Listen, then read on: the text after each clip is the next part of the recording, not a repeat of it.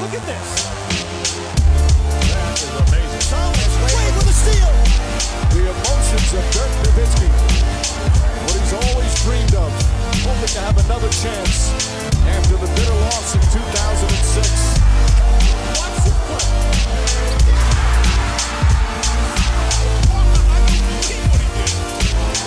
That is amazing. Hallo und willkommen zu Gut Next, dem deutschen Basketball-Podcast im Internet. Mein Name ist André Vogt und ich grüße euch zur neuen Folge unseres kleinen, aber feinen Basketball heute mit dem Fragen-Podcast.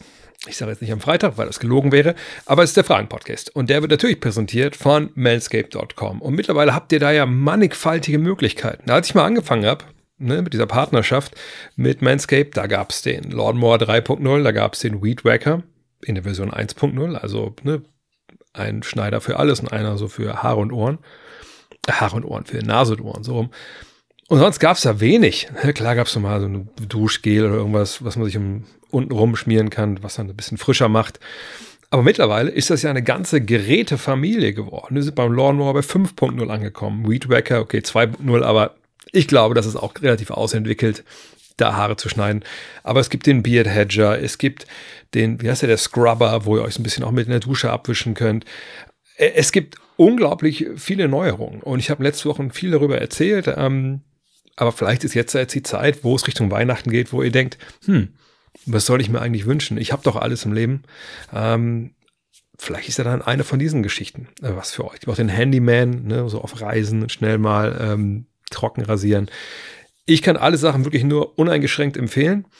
Ich würde sagen, meine Frau auch. Aber nach mehrfacher ähm, Bittstellung meinerseits hat sie sich immer noch nicht bereit erklärt, äh, sich dazu zu äußern. Zumindest nicht in der Öffentlichkeit. Privat weiß ich, dass sie das schon zu schätzen weiß, was diese Produkte an meinem Körper für eine Arbeit verrichten. Flyer, wenn ihr solche Ringing Endorsements auch von eurer Frau oder von eurem Mann hören wollt, vielleicht ist das jetzt die Chance. Mit dem Code NEXT20 NEXXT20 kriegt ihr Nummer 20% auf alles, was manscape.com so zu verkaufen hat. Free Shipping gibt's auch, 30 Tage Geld zurück Garantie und ich habe jetzt auch, ich sag, keine Info, ob irgendwas Neues noch kommt demnächst. Von daher gab ja gerade Refresh, ne? Lawnmower 5.0. Der Beard Hedger ist gerade, glaube ich, zwei Monate alt. Das ist jetzt die Zeit, wo man zuschlagen sollte. Von daher macht es und viel Spaß damit.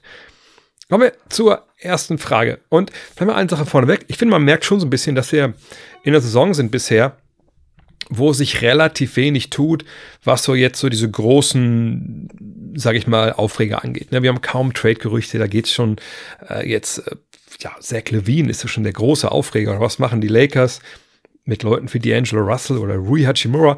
Das ist dieses Jahr ein bisschen schwierig. Ihr werdet heute sehen, es kommt auch noch mal jemand wie DeMar Rosen dazu. Aber wir reden über Basketball, was ja eigentlich ganz schön ist. Aber man sieht auch, da ist dann, was die Fragen angeht, hm, ein bisschen, ein bisschen Ebbe. Ne? Einfach weil, wie gesagt, diese Themen fehlen, die momentan alle so ein bisschen beschäftigen. Ein Thema allerdings, das beschäftigt natürlich gerade die Fans in Deutschland und das sind ähm, die Orlando Magic. Und aus dieser Ecke kommt die Frage hier von JTW. Er möchte wissen, es scheint sehr deutlich zu sein, dass die Magic momentan eine krasse Teamchemie haben. Bisher hatte ich den Eindruck, dass Teamchemie noch nicht so viel Beachtung bekommen hat als Faktor für Teamerfolg. Sonst habe ich den Fokus eher auf dem wahrgenommen, was ganz praktisch auf dem Parkett passiert, wie zum Beispiel krasse Einzelleistungen der Stars oder gut funktionierende Rollenspieler oder krasses Ball-Movement oder also im Endeffekt wie der Ball bewegt wird. Das, denke ich, hat viel damit zu tun, dass äh, Teamchemie, wir kommen gleich dazu, was das überhaupt ist, äh, etwas darstellt, was vielleicht nicht jedem unbedingt so krass geläufig ist, was es überhaupt ist. Wenn man nicht Basketball selber gespielt hat oder Mannschaftssport betrieben hat, das ist ja nichts, was jetzt irgendwie ähm, ne, dem, dem Basketballer äh, gemein ist, was aber der Handballer oder der, ba oder der Wasserballer oder der Fußballer ähm, nicht nachvollziehen kann. Sondern Teamchemie ist nun mal ähm, eine Geschichte, die in äh, solchen Mannschaftssportarten äh, extrem wichtig ist. Und da kommt halt viel zusammen. Da können wir bei Adam und Eva anfangen, aber ganz weit geht nicht zurück, aber wir können bei Sepp Herberger anfangen, der gesagt hat, ne, elf Freunde müsst ihr sein. Das ist schon ein Ausdruck von Teamchemie. Ne, wenn ich elf Spieler habe, in dem von einem Fußball auf dem Feld, die Kumpels sind, die gut miteinander auskommen, die Freunde sind, sich auch mal die Köpfe einschlagen, aber im Endeffekt sind es halt Freunde, dann ist das wohl wichtig für den Erfolg. Dann ist das wohl beitragend Richtung Erfolg. Um, und das scheint wichtig zu sein. Wenn jemand wie Sepp Herberger, immerhin Weltmeisterschaftstrainer, sagt, Das ist was, was ich von meiner Mannschaft ganz gerne hätte. Dann haben wir natürlich auch im Basketballbereich das schon über die Jahrzehnte immer mal wieder gepredigt bekommen. Ein Spruch wie There is no I in Team. Ne, es gibt kein I in Team. Gut, jetzt würde Michael Jordan äh, äh, das ein bisschen anders sehen. Aber ähm, das geht ja genau auch in diese Sache. There is no I. Also da gibt es kein Ich in Team, wenn man es mal ganz so Wort für Wort übersetzt. Ähm, sprich, ne, wir spielen füreinander, für die Mannschaft und nicht für einen Einzelnen. Auch das ist ein Ausdruck von Teamchemie. Ne? Und ähm, jetzt kann man auf, natürlich auf dem ersten Zuhören sagen, ja gut, also müssen die Leute sich gut verstehen und sie müssen zusammen für den Erfolg arbeiten das ist ja relativ schnell äh, dann auch erörtert, haben wir die Frage beantwortet. Jein, denn das sind ja im Endeffekt dann so grundlegende Geschichten, die wir jetzt da verorten als Teamchemie. Also es halt Menschen auf dem Platz stehen, die zusammenarbeiten wollen und eben auch denken, hey, meine Statistiken, meine Zahlen, wie oft ich werfe, wie viele Punkte ich mache, ist eher nebensächlich. Hauptsache die Mannschaft gewinnt. Und wie äußert sich das aber auf dem Feld? Denn das ist ja das, was wir dann vielleicht sehen, ähm, wo wir dann sagen können, das ist eine gute Teamchemie. Ne, wir wissen jetzt ja nicht, wenn wir bei dem Magic bleiben, ob jetzt äh, Moritz Wagner vor jedem Training, vor jedem Spiel ein paar coole Witze erzählt, alle lachen sich scheckig, klopfen sich auf die Schultern und wollen am liebsten gar nicht, dass dieser Tag zu Ende geht, aber zumindest nicht damit, dass sie auseinandergehen müssen und dann äh, sich nicht mehr sehen bis zum nächsten Tag, sondern Teamchemie muss sich ja irgendwie auf dem Parkett manifestieren. Und das ist halt die große Frage, wie können wir das als Zuschauer denn sehen? Und da kommen wir an so einen Punkt, glaube ich, der relativ gut erklärt, warum das vielleicht nicht so viel Beachtung bekommt. Man kann das natürlich immer wieder äh, hören und lesen, wenn Teams gut spielen und gewinnen, dann ist man relativ schnell daran und sagt, ja, die haben schon eine tolle Teamchemie. Ähm, das hört man ab und zu dann schon mal. Aber natürlich gilt das Augenmerk dann eher, ach guck mal, wenn wir bei den Warriors mal waren früher, komm mal, Steph Curry, 35 aufgelegt. 10 von 11 Dreiern, keine Ahnung. Äh, oder LeBron und die Cavs, LeBron, kranker Triple-Double mit 45 Punkten. Und das sind dann so diese herausragenden Ausschläge nach oben, die dann nach vorne geholt werden und gesagt werden, ja, guck mal hier, diese Mannschaft, die sind wahnsinnig gut. Und weder und nicht unbedingt das, was dann vielleicht der Sache zugrunde liegt, eben was dann subkutan da zu sehen wäre, wenn man hinguckt, nämlich halt äh, die Teamchemie. Aber die kann sich eben auch auf verschiedenste Arten und Weisen ähm, äußern. Passing wäre so eine Geschichte, also wie viele Assists haben die, wie oft bewegen die den Ball überhaupt. Da könnte man schon Schlussfolgern, naja, was ich ist eine Mannschaft, die liegt bei den Top 10 der Assists. Ähm, die spielen die in der Top 10 der meisten Pässe eine Rolle. Da könnte man ahnen, ja, da ist die Teamchemie da. Kann sein, könnte aber natürlich auch ein bisschen was damit zu tun haben, wie vielleicht der Trainer spielen lassen will, dass er von oben oktroyiert, also ne, vier Pässe vor jedem Wurf. Das war ja mal so in den, den 80ern, 70ern, 60ern, äh, gerade im College Basketball, Highschool Basketball der USA, so ein Mantra, was dann auch hier in Europa oft dann Einzug äh, gehalten hat, weil es ja auch Sinn gemacht hat. Ne? Vier Pässe bedeutet ja in der Regel, dass du einmal mindestens den Ball von rechts nach links bewegt hast. Das heißt, du hast die Defense auch bewegt. Ähm, am besten natürlich eher zweimal. Ne? Ähm, das kann natürlich auch ein Vorgeben sein von oben, ohne dass du jetzt eine tolle Teamchemie hast. Wenn ich mir Teams anschaue und äh, bevor ich dann sage, hm, die haben eine tolle Teamchemie, dann achte ich eher noch auf ein bisschen andere Sachen, obwohl ich denke, dass Passing das relativ selten vorkommt, dass das dann äh, erzwungen ist, dass da der Ball gepasst werden muss. Ähm, aber für mich sind es vor allem zwei Dinge, die, die ich einfach, oder drei Dinge, die ich immer gerne sehen will. Das erste ist Kommunikation. Ne? Also ich glaube, das ist uns Menschen wahrscheinlich auch ein sehr grundlegendes Bedürfnis, dass wir kommunizieren mit Menschen, mit denen wir irgendwie gut klarkommen. Ne? Mit Menschen, die wir nicht gut klarkommen, sind wir vielleicht eher wortkarg, halten uns kurz oder vermeiden es, komplett mit denen zu sprechen. Ich glaube, jeder, der schon mal Arbeitskollegen hatte, mit dem man nicht klarkam, egal ob es jetzt der eigene Fehler war oder der von einem äh, Arbeitskollegen, da hat man sicherlich nur das Nötigste gesprochen und sich nicht neben denen gesetzt bei der Mittagspause noch mit dem ein bisschen weiteren Schnack zu halten. Ähm, den anderen Punkt, den ich äh, sehe, sind eben Opfer. Jetzt werden junge Leute sagen, oh krass, also ich dachte nicht, dass eine Mannschaft mit toller Teamchemie ein paar Opfer braucht. Ich dachte, die Opfer wären eher der Gegner. Nee, das meine ich nicht. Ähm, ich meine die Opfer, die man bringt für andere. Und jetzt meine ich auch nicht, dass Leute sich da, keine Ahnung, äh, auf dem Feld irgendwie was weiß ich, äh, sich in den Weg stellen von irgendjemandem, der zum Korb ballert, äh, um irgendwie sich für die Mannschaft da zu opfern. Das kann auch äh, Ausdruck davon sein. Ich meine eher diese kleinen Dinge. Ähm, das kann ein extra Pass sein. Also bin ich schon halb frei, aber ich sehe, da ist einer noch freier und ich passe den Ball weiter. Dieses berühmte ähm, ne, Don't take good shots, take great shots von den San Antonio Spurs. Das können aber auch defensive Wege sein, die man läuft, obwohl sie vielleicht nicht unbedingt so angedacht sind.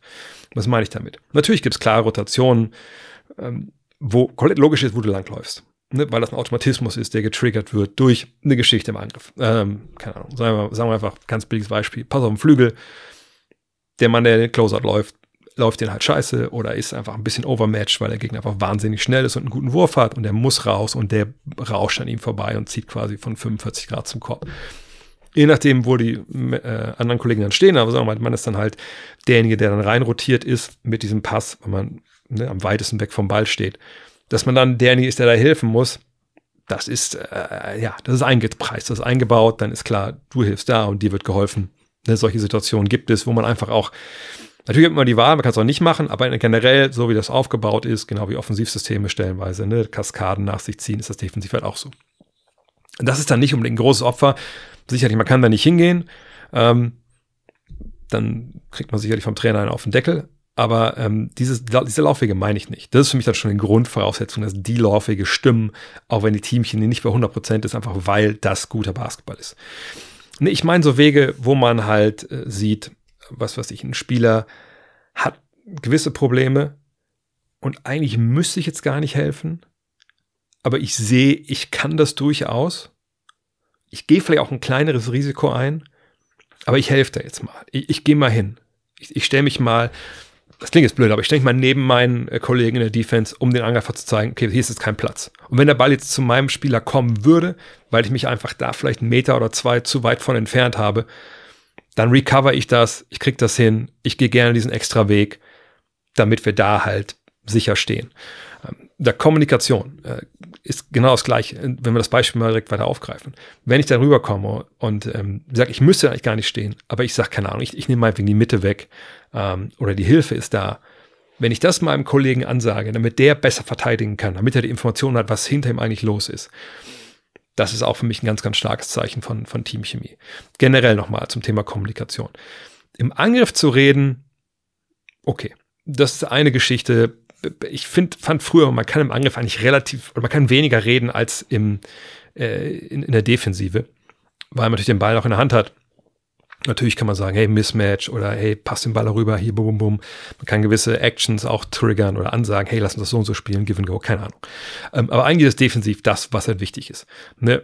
Zu sagen, hey, ich habe die Hilfe, ich bin da. Äh, die Blöcke anzusagen, ganz, ganz wichtige, grundlegende Geschichte, die man ja auch machen sollte, egal ob man sich jetzt mag oder nicht. Aber auch da äh, gibt es einen gewissen Level an Enthusiasmus, der nicht unbedingt da ist, wenn man den Mann mit Ball oder den Ball verteidigt nicht unbedingt mag und dann kommt ein Blocker in den Rücken und dann crasht er da eben rein. Ähm, ne, die Art und Weise, wie schnell man da ist, ähm, wie aktiv man wirklich da auch äh, unterwegs ist. Das sind alles so Sachen, die für mich Teamchemie hm, ausmachen. Und wo aber wirklich ihr merkt, ich, ich tue mir ein bisschen schwer, da jetzt zu sagen, okay, 1, 2, 3, 4, 5, 6, 7, 8, das sind ganz klare äh, Kennzeichen für wahnsinnig gute Teamchemie. Weil es eben da auch Levels gibt äh, und eigentlich alles zusammengehört, auch äh, Körpersprache etc. pp. Denn das ist auch nochmal so ein Punkt. Ähm, alles, was ich gerade beschrieben habe, sind so Basketballgeschichten, sagt, die können auch durch gutes Coaching, durch eine gute Infrastruktur äh, sich manifestiert haben, können dann aber auch eventuell nicht unbedingt dann auf eine gute Teamchemie oder eine großartige Teamchemie zurückzuführen sein. Da gucke ich dann vor allem auch immer darauf, was passiert denn, wenn ein Spieler mal zu Boden geht. Äh, was denn, äh, wie gesagt, wenn, äh, wenn eine Auszeit genommen wird ne, und es ist was voll was Gutes passiert, wie reagiert die Bank? Wie reagieren die, die, die nicht spielen? Wenn was Schlechtes passiert ist, wie reagieren die, die nicht spielen? Ähm, ne, springen die auf, laufen die aufs Feld, klatschen die ab, muntern die auf, warten sie einfach da, geben so ein bisschen fünf oder gucken ganz woanders hin. Wie ist das in Auszeiten? Ne, schauen Leute in der Weltgeschichte rum, sind sie interessiert daran. Gutes Beispiel, äh, die Spurs damals, gibt es ja einmal dieses tolle Video, auch schon hundertmal gesehen. Ähm, ich weiß nicht, es war ein Preseason-Game, glaube ich sogar im Endeffekt, wo äh, die Spurs eine Auszeit nehmen, ob Popovic gar nicht in die Auszeit geht und dann, glaube ich, war es Ginobili und Parker, die das Brett nehmen und dann auf, Michael Parker war es, ne, erklären, die reden miteinander, diskutieren, okay, dann machen sie das. Das sind alles so Geschichten, die das einfach ähm, belegen, wenn da einfach viel da ist. Am Ende des Tages ist es halt, wie gesagt, eine Geschichte, da muss man genau hingucken. Ähm, aber wenn wir bei den Magic immer sind, ja, die haben eine tolle Teamchemie. Da kommt halt viel zusammen bei denen. Es ist ähm, zum einen eine Mannschaft, wo viele im gleichen Alter sind. Ich glaube, es ist auf Joe Ingles, der ein bisschen oben rausragt, ist das halt alles so eine Altersklasse. Ähm, was nicht bedeuten muss, dass das direkt eine geile Teamchemie nach sich zieht. Aber das hilft natürlich, wenn man vielleicht auch die gleichen Interesse hat, im, im gleichen Lebensabschnitt steht, die gleichen Ziele hat, ne, eben sich in der Liga zu etablieren, erstmals in die Playoffs zu kommen, etc. Ähm, dann denke ich einfach auch, dass sie mit Jamal Mosley einen wahnsinnig guten Trainer haben. Ich habe das schon ein paar Mal angebracht, äh, vergangenes Jahr, als wir mit dem Trip auch da waren. Ähm, die, waren es 15, die dabei waren, wissen das ja auch. Ähm, wie Mosley auch noch nach der Pressekonferenz gesprochen hat. Äh, ne, also wie er immer gesagt hey, es geht um Winning Basketball, es ist ein Prozess und es muss immer besser werden. Äh, das sind halt Dinge, das ist wichtig. Ne? Also natürlich kannst du hinkommen und sagen, ja, na gut, wir, haben hier einen Star und der Rest sind Rollenspieler und am Ende des Tages vermeiden wir halt Fehler und wir hoffen, dass die Leute von da werfen, von denen wir wissen, dass sie ganz gut werfen können. Und wenn wir das machen und halbwegs gut verteidigen, dann kommen wir schon irgendwie bei, bei plus, minus, null raus, wahrscheinlich mit besseren, ein bisschen mit Plus vielleicht, dann gewinnen wir ein paar Spiele mehr. Aber wenn man jetzt sagt, hey, nein, das ist ein Prozess, wir wollen Fehler eliminieren, wir, sind, wir glauben an die Jungs, die hier sind, wir wollen jeden Spieler besser machen. Ich weiß, der Satz ist seit Klinsmann bei den Bayern in Deutschland in Verruf geraten, wo man auch sagen muss, warum eigentlich ist es nicht das Ziel, was man im, im Sport eigentlich hat? Na gut. Ähm, jedenfalls, das sieht man bei den Magic das sieht man, dass das eben nicht eine Mannschaft ist, die irgendwie jetzt im Sommer zusammengewürfelt wurde. Da hat man gesagt, komm, spielt mal und dann läuft jetzt ganz gut, weil es alles Veteranen sind, sondern es ist eine Truppe, die vergangenes Jahr schon den Grundstein gelegt hat, wo sie nach einem katastrophalen Start danach quasi die Hälfte ihrer Spiele gewonnen haben. Und da stehen sie jetzt ja auch plus ein bisschen mehr.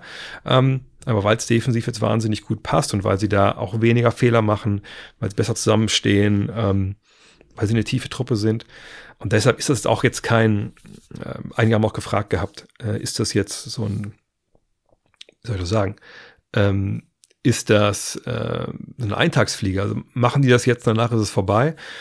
Nein. Ich meine, dass die jetzt sich zweiter, dritter im Osten werden, das wäre schon eine krasse Überraschung. Da muss eine Menge gut laufen ähm, bis zum Rest der Saison. Aber das war jetzt ein sehr, sehr guter Start. Äh, natürlich ist die direkte Playoff-Qualifikation, also die ersten sechs Plätze in Reichweite. Hm. Warum sollte es das nicht sein nach diesem Start? Zumal andere Teams ja auch Probleme haben äh, in der Eastern Conference. Ähm, aber das eben nicht auch nur darauf zurückzudrücken, weil sie irgendwie sich ganz gut verstehen, sondern weil sie guten Basketball spielen, weil sie besser geworden sind. Das ist es ja. Eine junge Spieler, junge Mannschaften, Houston ist ein ähnliches Beispiel.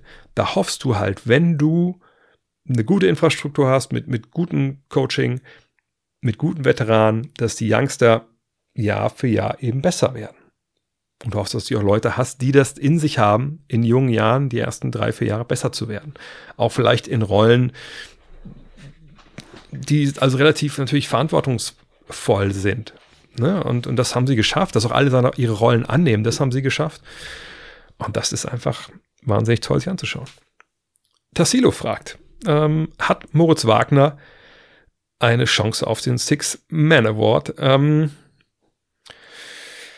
äh, ja, natürlich hat er das. Ähm, da spielt er gut genug. Das gibt auch, äh, sage ich mal, Teamerfolg, den wir gerade schon diskutiert haben, her.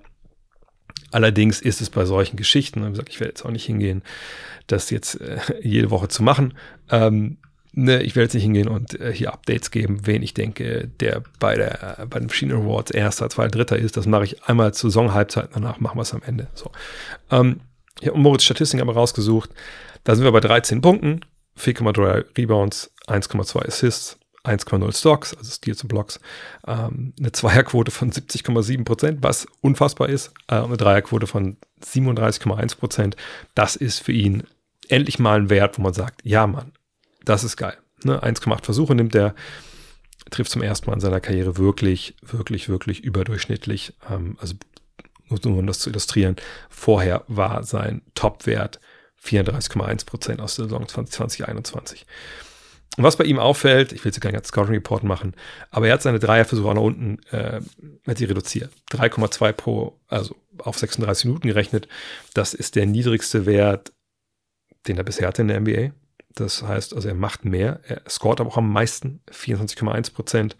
Ähm, ansonsten sind die Zahlen alle also die auf 36 Minuten Sinn machen, also die Counting Stats ungefähr da, wo sie vorher auch waren. Ähm, das läuft aber auch wahnsinnig gut. Sein bestes Offensivrating bisher 129, ne, also wie viele Punkte sein Team macht, wenn er auf dem Feld steht, auf 100 Ballbesitze gerechnet. Aber klar, bei solchen Wurfquoten, ähm, bei der Rolle, die er spielt, ist das auch zu erwarten. Ähm, aber Best Six Man, ich weiß es ehrlich gesagt nicht. Er ist ein Kandidat, gar keine Frage. Ähm, aber dafür ist es A noch viel, viel zu früh. B ist es halt, äh, was ihn vielleicht ein bisschen in den Arsch beißen kann, in der Hinsicht, dass er nur 19,5 Minuten spielt. Ich meine, das ist gleich wie vergangenes Jahr. Ähm, da hat er auch noch 18 Starts zwischendurch gehabt. Da hatten sie aber auch stellenweise sehr viele Verletzungen. Ähm, er spielt noch nicht mal die meisten Minuten von der Bank von ähm, ist einer Mannschaft. Ne? Cole Anthony spielt 25,8 Minuten und der macht 15,2 Punkte, ähm, reboundet mehr und holt mehr Assists. Also ich denke, wie gesagt, er könnte, er ist wahrscheinlich ein Kandidat im Sinne von, wenn wir jetzt Top 10, Top 15 uns mal angucken, da ist er sicherlich mit dabei.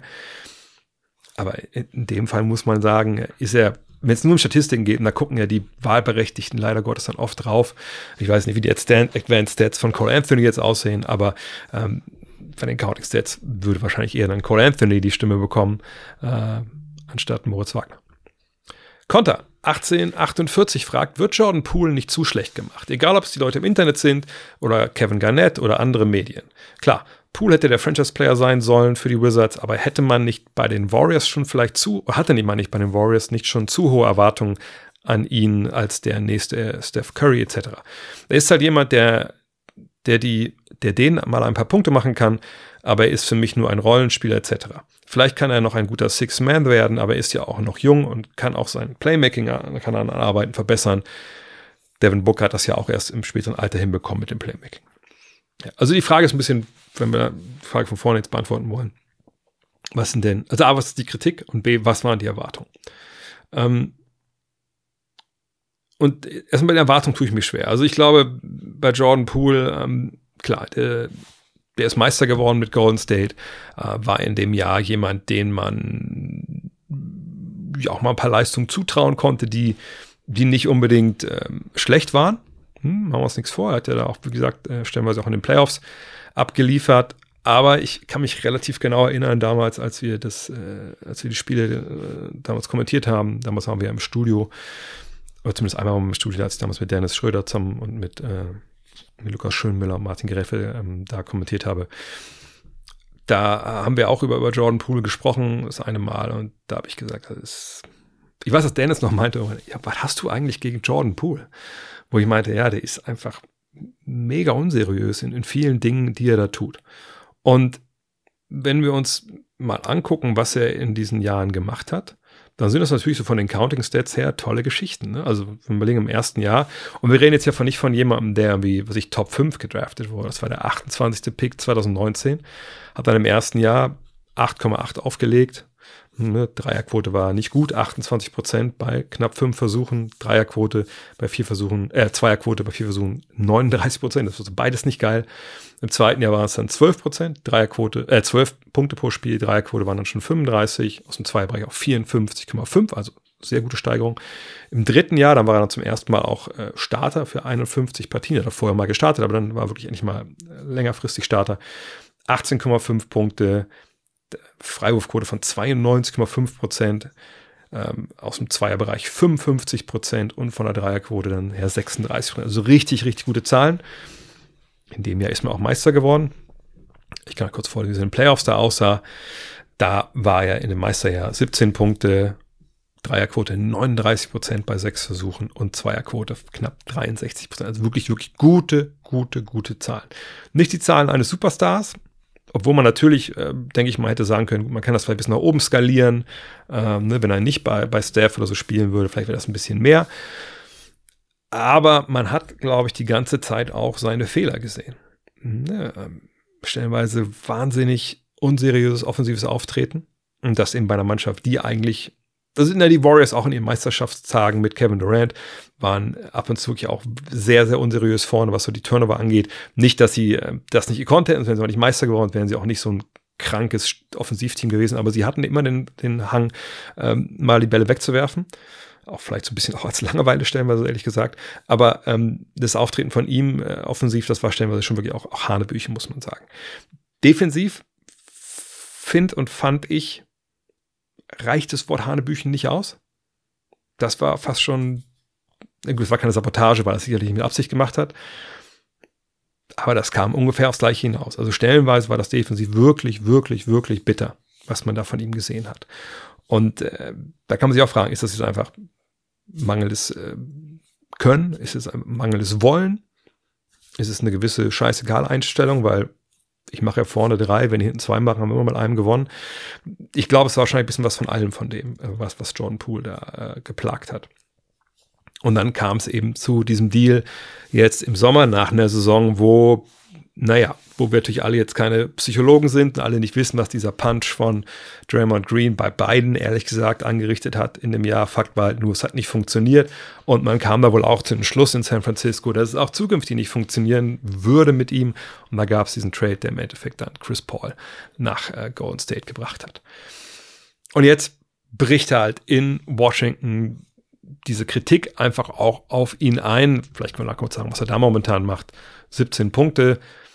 Ähm, und vergangenes Jahr war das ja eigentlich gut von der Dreierlinie, hat er 43, äh, sorry, war nicht gut. Also 33,6 Prozent war es vergangenes Jahr von der Dreierlinie in Golden State. Jetzt sind es 28,6 bei knapp sieben Versuchen. Aus dem Zweierbereich ist er fast wieder da, wo er in seiner Rookie-Saison war.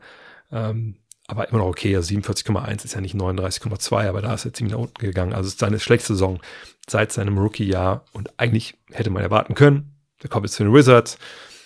Da gibt es in Bradley Beals Abs Absenz jetzt ähm, natürlich eine Menge Würfe. Da kann er einiges regeln. Kann aber augenscheinlich nicht. Ist aber auch eine Mannschaft, wo, naja, also wo gehen die überhaupt hin? Also wofür spielen die Basketball? Äh, wofür spielt Kai Kusma da Basketball? Ähm, ne, das könnte man ihm zugute halten.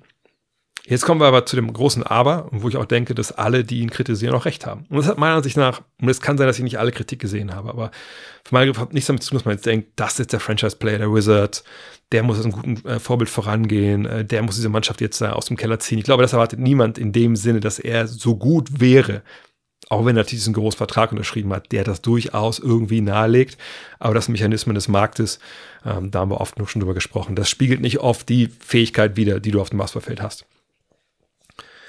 Von daher, die Kritik, wo sie herkommt und warum ich denke, dass sie gerechtfertigt ist, dass er sich benimmt wie eine Axt im Wald. Ne?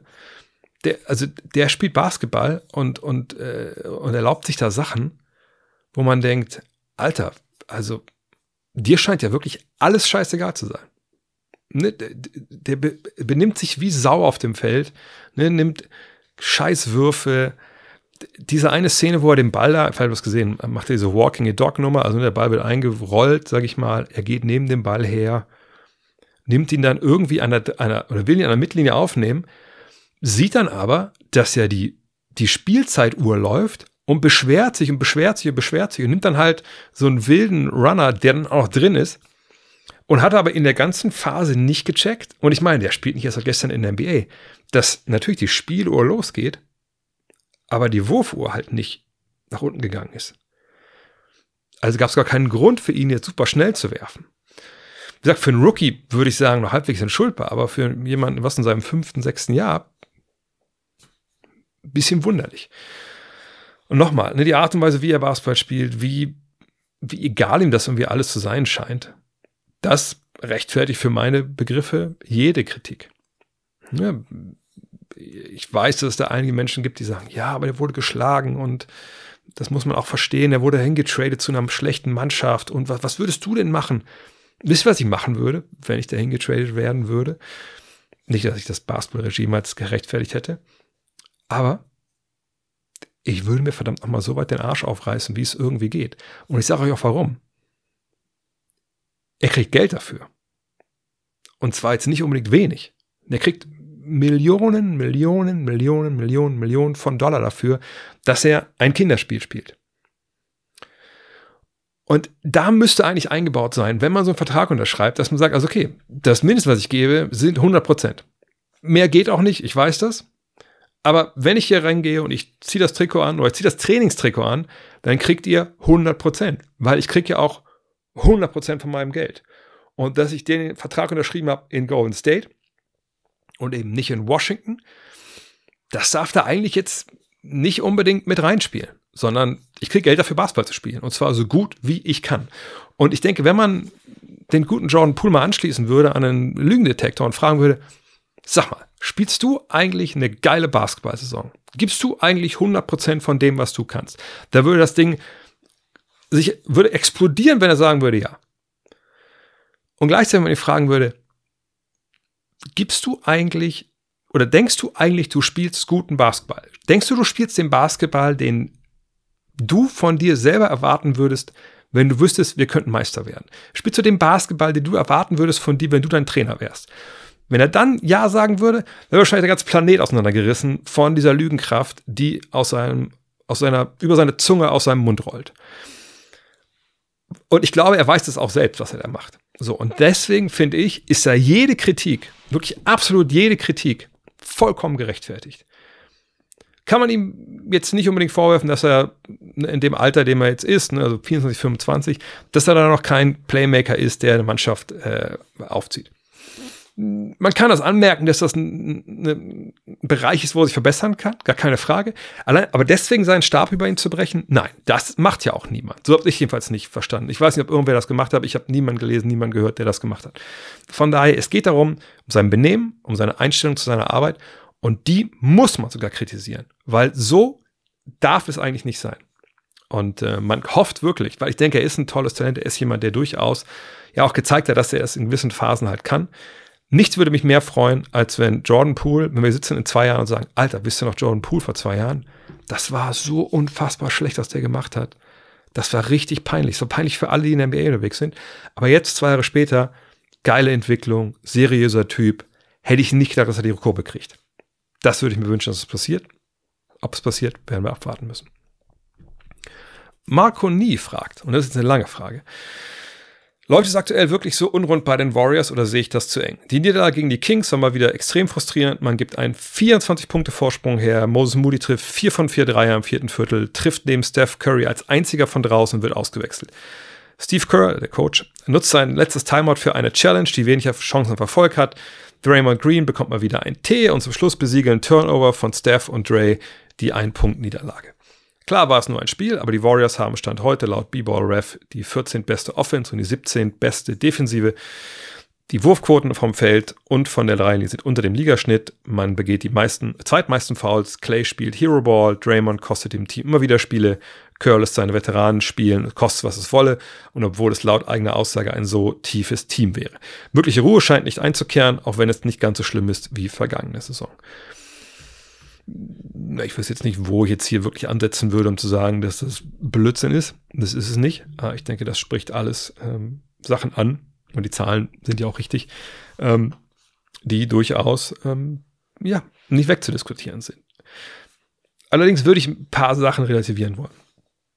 Zum einen ist es so, äh, sie stehen bei 9 und 11 mittlerweile, sind letzter in der Pacific Division, ähm, was natürlich nicht gut ist, gar keine Frage. Aber ähm, man muss auch sagen, ne, dass es im Westen einfach dann schon äh, ziemlich eng ist. Man ist da natürlich mit 9 und 11 auf Platz 11 jetzt. Ähm, aber New Orleans auf Platz 8 hat zum Beispiel hat 11 Siege. Die haben auch ein Spiel mehr. Ähm, ne, und davor ähm, auch so Phoenix auf Platz 5 hat 12 und 8. Äh, Dallas ist 11 und 8. Und selber ist bei, sag 9 und 11. Das ist schon, das ist nicht, dass da abgerissen wäre. Dann muss man dazu sagen, dass sie natürlich wenn es jetzt wie Boref schon mal sind, sie haben den drittschwersten Auftaktspielplan gehabt. Ähm, wenn man das jetzt guckt, dann sind sie beim SAS, also da guckt man ja, wie oft, wie haben sie diese Spiele bestritten, ne, je nachdem, was erwartbar war, äh, sind sie Elfter. Auch nicht total gut, aber ne, man kann jetzt schon vermuten wollen, dass der schwerere Spielplan zum Auftakt dazu beigetragen hat, dass es momentan so schlecht, äh, so schlecht aussieht. Aber die Sachen, die hier angesprochen wurden in der Frage, gerade im Team, äh, im Spiel in Sacramento, sind natürlich nicht wegzudiskutieren. Das war desaströs. Und das sollte man eigentlich nicht erwarten von einer Mannschaft, die diese Erfahrung hat, die einfach auch eine Infrastruktur hat, die Titel gewonnen hat. Und nicht nur ein oder zwei, sondern im Endeffekt, wenn ich nicht jetzt ganz falsch liege, vier. Ähm, also warum ist es so? Was ist das Problem dieser Golden State Warriors? Und ähm, wenn man sich da mal die Zahlen angucken, dann sehen wir gut, sie haben einen Superstar, das ist Steph Curry, glaube, da freuen wir uns alle, dass wir den spielen sehen, basketballerisch. Ähm, 29 Punkte, 5 Rebounds, 5 Assists, Dreierquote 43,1 Prozent bei knapp 12 Versuchen. Aus dem Zweierbereich äh, 55 Prozent bei 7 Versuchen. Das ist grandios und von der Freifliegen müssen wir eh nicht drüber reden. Also, ne, also 93,2 Prozent, das ist auch bei knapp 7 Versuchen einfach Wahnsinn von daher, der Mann ist über jeden Zweifel haben. Da müssen wir nicht, also wenn wir jetzt noch Gründe suchen, warum Spiele verlieren, dann müssen wir uns bei ihm gar nicht aufhalten. Er ist der Grund, warum sie überhaupt Spiele gewinnen. Punkt. Danach sind wir aber schon mal an einem ziemlichen Problemfeld angerannt. Wer ist denn der zweite Superstar dieser Mannschaft? Natürlich müssen wir jetzt keinen zweiten Superstar haben wie ein Steph Curry, einen sich der besten fünf oder zehn besten Spieler, je nachdem, wie ihr das definieren wollt, der Liga, sondern wo ist der zweite offensive Star, der uns allabendlich, sagen wir mal, 18 bis 22 geben kann und sich einen eigenen Wurf kreieren kann. So, und dann müssen wir einfach sagen, den haben die nicht. Gut, jetzt kann man natürlich vortrefflich in die Frühphase dieser Warriors schauen und sagen, na gut, die hatten sie vor Kevin Durant damals auch nicht, sind sie auch Meister geworden. Ja, aber da kommen ein paar Sachen zusammen. A, war Clay Thompson da nicht 33 und kam von einem Kreuzbandriss und einem Achillessehnenriss zurück. B, hatten wir damals einen unfassbar geilen Supporting Cast von der Bank mit Sean Livingston, mit Andrew Iguodala. Andrew Bogut ist ja meistens gestartet. Ähm, ne, aber da waren Leandro Barbosa, da waren einfach wahnsinnig viele gute Leute dabei, die einfach wussten, wo der Korb hängt, ähm, ne, die wussten, wie der Ball bewegt wird, die auch mal klar kamen, wenn die Splash Brothers gesessen haben. Das müssen wir sagen, haben wir jetzt nicht. Wenn wir von der Bank gucken, haben wir Dario Scharic, der spielt eine tolle Saison, keine Frage, aber ich glaube, mit all denen, die ich ja genannt habe, hat er dann relativ wenig zu tun. Dann sind wir bei Chris Paul. Hm, der kann natürlich schon dir den Laden vorne zusammenhalten, der trifft seine Dreier, aber das ist natürlich jetzt im Alter von 38 auch niemand mehr, wo wir sagen würden, ja Mann, Chris holen uns mal jetzt hier 20 Punkte. Macht er auch eigentlich auch nicht mehr. Er macht im Schnitt 9. Moses Moody, hier wohlwollend erwähnt in äh, dieser Frage, ja, trifft auch seine Dreier, war eh die ganze Zeit ein 3D-Prospect, seit er gedraftet wurde.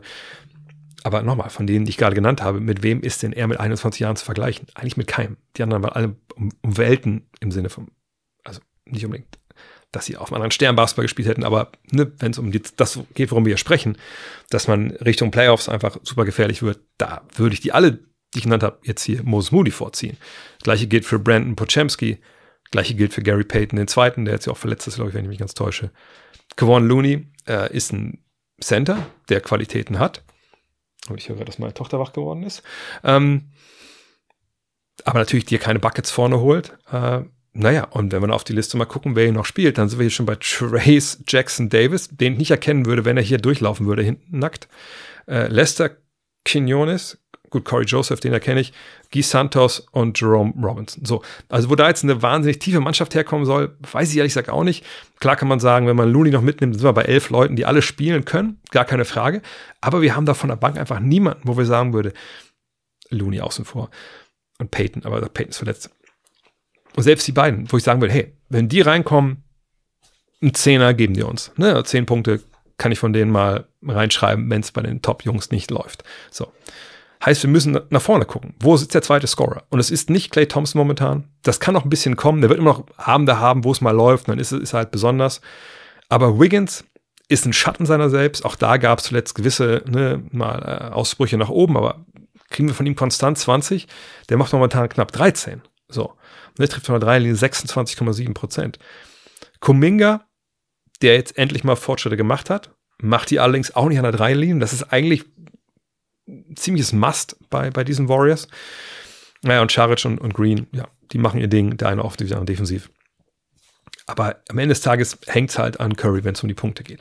Und dass Clay Thompson ab und zu mal sagt, ey, ich muss jetzt aus diesem Slump hier raus, ich muss gucken, ich, mein Vertrag läuft aus, ich will Kohle haben. Die Warriors sagen mir, Alter, was du möchtest, da das ist vielleicht ein bisschen viel. Ne? Wir müssen auch mal unsere Zukunft denken. Sonst hätten sie ja schon längst mit ihm verlängert. Äh, dass der vielleicht ein bisschen antsy wird, wie Amerikaner das nennen, also mal ein bisschen was macht, weil es juckt im Abzugsfinger. Ist nicht ideal, aber das ist eben auch das Problem, dass man natürlich dann in so einem Contract die ja auch ein bisschen zeigen will, was man eigentlich kann. Und vielleicht will man sich auch mal aus dem Slump rausschießen. Denn wenn du nicht wirfst, kommst du auch nicht aus dem Slump raus. Aber das ist natürlich immer eine sehr, sehr diffizile Angelegenheit, das irgendwie auszutarieren, dass es deiner Mannschaft nicht wehtut. Äh, von daher lange Rede, kurzer Sinn. Die Warriors momentan sind einfach nicht so gut. Sie müssen darauf vertrauen, dass von innen heraus vor allem Thompson und Wiggins eine alte Form wiederfinden oder generell eine Verfassung kommen, wo sie wieder, sagen wir 15 bis 20 überhaupt geben können. Thompson gibt 15,7, der ist ja schon relativ nah dran, aber ne, wenn wir davon reden, dass die Splash Brothers immer auch das Fundament dieser Warriors offensiv waren. Defensiv war es war einfach die Verteidigung generell war das Fundament von allem, was sie gemacht haben. Aber vorne war es eben die, die Splash Brothers. Die haben sie momentan nur sehr bedingt. Also da muss was kommen. Ähm, bei Wiggins muss überhaupt irgendwas wiederkommen. Ich habe keine Ahnung, was da das Problem ist. Ähm, und alle anderen von der Bank leben eh von denen. So. Und wenn die es nicht bringen, dann können wir uns, können wir auch Moody spielen lassen. Am Ende, glaube ich, damit auch nicht viel passieren. Ähm, denn ich habe das Spiel jetzt nicht äh, ganz im Kopf. Ich weiß nicht, ob Moody diese vier Dreier aus dem Dribbling genommen hat. Das glaube ich eher nicht. Ich denke, wird eher jemand gewesen sein, der dann irgendwo Catch and Shoot gemacht hat. Aber irgendwer anders muss in den Ball herauspassen. So, und, und, da brauchst du ja wieder jemanden, der die Hilfe zieht, etc. Ähm, und defensiv sind sie eben nicht mal, also gerade mal Durchschnitt. Da muss einfach noch viel, viel mehr gehen. Das vergangenes Jahr das große, große Problem. Also für mich ist es einfach auch keine Mannschaft in der Verfassung jetzt, die irgendwas mit dem Heimvorteil in den Playoffs zu tun haben sollte. Äh, welche in der Vorlesung habe ich gesagt, ich kann es mir gerade so vorstellen, wenn es hundertprozentig läuft, dass die eventuell irgendwie äh, West oben mit dabei sein können. Aber das ist auch für unwahrscheinlich halte, einfach weil ich nicht weiß, wo der zweite Score ist. Und das sehen wir jetzt. Ähm, und man hofft natürlich, wenn der Spielplan ein bisschen leichter wird, dass ein bisschen auch ein bisschen Selbstvertrauen da vielleicht ähm, ne, sich geholt wird. Ähm, aber alles in allem ist es einfach zu sehr abhängig äh, davon, dass das Steph Curry da für die anderen mitscored. Dean Steven Abderrahman fragt, wären die Warriors immer noch ein Contender, also ein Titelfavorit, wenn sie Franz Wagner gedraftet hätten, hätte er sich überhaupt so entwickelt wie bisher? Was wäre der beste Move für die Franchise? Ausverkauf oder Ausreiten in den Sonnenuntergang? Natürlich eine Frage mit ziemlich vielen Schichten. Ich würde mich festlegen wollen, das habe ich damals auch gesagt, während der Draft. Franz Wagner wäre perfekt gewesen für diese Mannschaft, weil er zum einen natürlich ein Spieler ist, der gibt dir jetzt 20, ne, wenn er, wenn es gut läuft, wenn es normal läuft, sage ich mal. Ähm, das, genau das brauchen sie. Er gibt dir das aber auch nicht nur irgendwie, wenn er mal freisteht in einer Dreilinie, er gibt dir das auch vor allem mit dem Drive. Ich finde, sein Drive ist einer der besten der Welt. Ähm, er ist in der Lage, auch aus diesem Drive raus zu playmaken, äh, überhaupt zu scoren gerade mit den Splash Bros an seiner Seite, der wäre so viel Platz gewesen für ihn, auch mit einer Five-Out-Aufstellung. Das ist schon, that's the one that, got away, wie die Amerikaner so gerne sagen. Ähm, ob sie jetzt ein Titelfavorit nach wie vor wären, dafür fehlt mir momentan schon sehr, sehr viel äh, an dieser Mannschaft. Ähm, außerdem sollten wir vielleicht auch nicht mal nur auf äh, Franz Wagner gucken, sondern auch gucken, ich meine, James Wiseman an zwei damals, das war sicherlich auch äh, ein Pick, den sie gerne zurückhaben würden. Ähm, aber mit Franz wären sie auf jeden Fall besser. Aber sie wären Titelfavorit. Ich glaube nicht, dass Franz Wagner so toll wie er ist. Äh, alles, was sie hier, äh, all die Probleme, die sie haben, äh, dass er das äh, regeln würde. Was ich aber weiß, dass er sich entwickeln würde. Ich glaube, Franz Wagner, den müsstest du schon in eine verdammte Scheißsituation stellen mit Coaches, die keine Ahnung haben, was sie mit dem eigentlich machen sollen, dass der sich nicht entwickelt, weil er einfach so gut ist. Und äh, ich denke nicht, dass es irgendwo eine Beweislast gibt gegen die Coaches der Golden State Warriors, dass die nicht wissen, wie sie Spieler entwickeln und nicht wüssten, was sie mit jemandem wie Franz Wagner machen sollen. Äh, von daher, ähm, ja, ich denke, er hätte sich sehr, sehr ähnlich entwickelt, wie er es jetzt auch getan hat. Was jetzt die Zukunft der Warriors angeht, naja, was, was willst du denn großartig ausverkaufen? Also, Clay Thompson ist natürlich der personifizierte äh, Litmus-Test jetzt hier, wie es weitergeht. Oder er ist der Kanarienvogel in der, in der Kohlenmine. Ne? Sie haben ihn nicht verlängert bisher. Ich denke, das wird erstmal auch nicht passieren. Trainen sie ihn dieses Jahr? Ich kann es mir ehrlich gesagt nicht vorstellen. Ähm, aber wir kommen immer wieder zu diesem alten Ding. Es gibt der Henne und das Ei. Klar, in dem Fall ist es nicht ganz jetzt so. Ne? Die waren ja alle da, als sie Erfolg hatten. Die Frage ist jetzt am Ende, was machen wir jetzt? Ne? Also reißen wir, wenn wir jetzt sagen, es ist eine Big Three, also Steph, Clay, Draymond, reißen wir die auseinander. Zwei am Vertrag, Steph und äh, Draymond. Also würde es heißen, wir lassen Clay gehen. Aus finanziellen Gründen.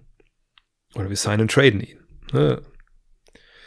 Da kriegen wir natürlich nicht viel zurück, aber das könnten wir natürlich machen. Man könnte ja auch jetzt während der Saison traden.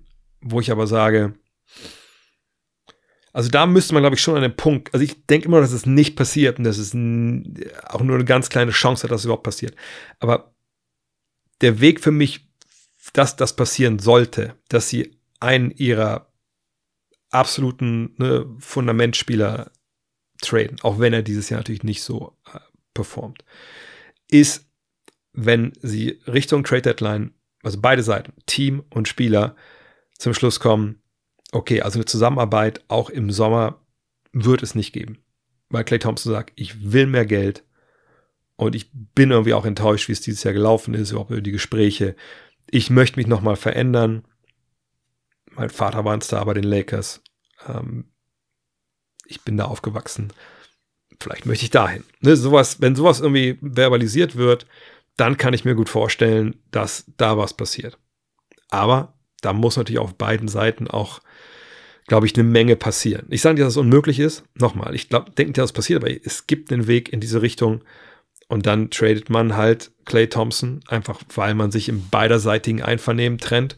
Und Mike Dunleavy Jr., ne, der ihn dann ja, als Executive traden würde, wäre nicht derjenige, der das Team auseinandergerissen hat und kaputt gemacht hat, ähm, sondern der dann sagt, hey, wir haben hier dem erfahrenen, super verdienten Veteran, den wir hier haben, den wir eigentlich am liebsten gehalten hätten, nochmal seinen Wunsch erfüllt, einfach weil er woanders hin wollte.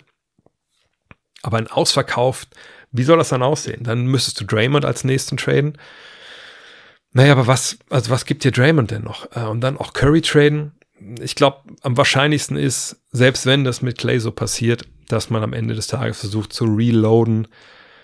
Aber ich denke ehrlich gesagt, das ist für diese, für diese Warriors-Version mit diesen Protagonisten, die sie da jetzt haben, und Wiggins, wer will Wiggins haben, äh, nach so einem, ähm, nach so einer Saison, äh, dass da erstmal keine, also kein Best Case gibt, der irgendwie Richtung, Richtung Titel geht.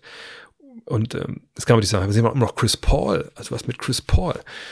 Naja, aber gibt es denn irgendwo ein Team, schickt mir das gerne per Mail oder schreibt es in die Kommentare, wo ihr denkt, okay, das ist eine Mannschaft, die am besten zwei Spieler oder drei Spieler loswerden will, die Basketball spielen können, aber noch sich längerfristig Verträge haben und dieses Team, was dann Chris Paul holt und diese Spieler hat, möchte diese Spieler aber abgeben, um neu anzufangen. Und Chris Pauls Vertrag, wie gesagt, ne, der ist dann vorbei nach der Saison. Diese, diese Silver Bullet, die, die sehe ich einfach ehrlich gesagt nicht. Ähm, außer man spielt ähm, NBA 2K24 und ähm, kann irgendwie einen Trade erzwingen. Oh wow, was für eine, was für eine Überleitung. Kurze Werbung. Komm kurz zusammen. Vergangene Woche war es wieder soweit. Ich hatte endlich mal wieder ein bisschen Zeit. Und was habe ich gemacht? Was mache ich, während ich denke, hey, Papa braucht ein bisschen Heat-Time. Ich werfe die Xbox an und, also ich hätte gesagt, dann werfe ich NBA 2K24 ein, aber das muss man ja nicht mehr. Man lädt ja mittlerweile alles runter. Von daher starte ich einfach NBA 2K24. Man aktualisiert dann so ein bisschen, ne? ist ja oft so, dass dann halt, wenn man länger nicht gezockt hat, dann Aktualisierungen äh, reinfliegen, was ja cool ist, weil das heißt, dann wird es mal weiterentwickelt.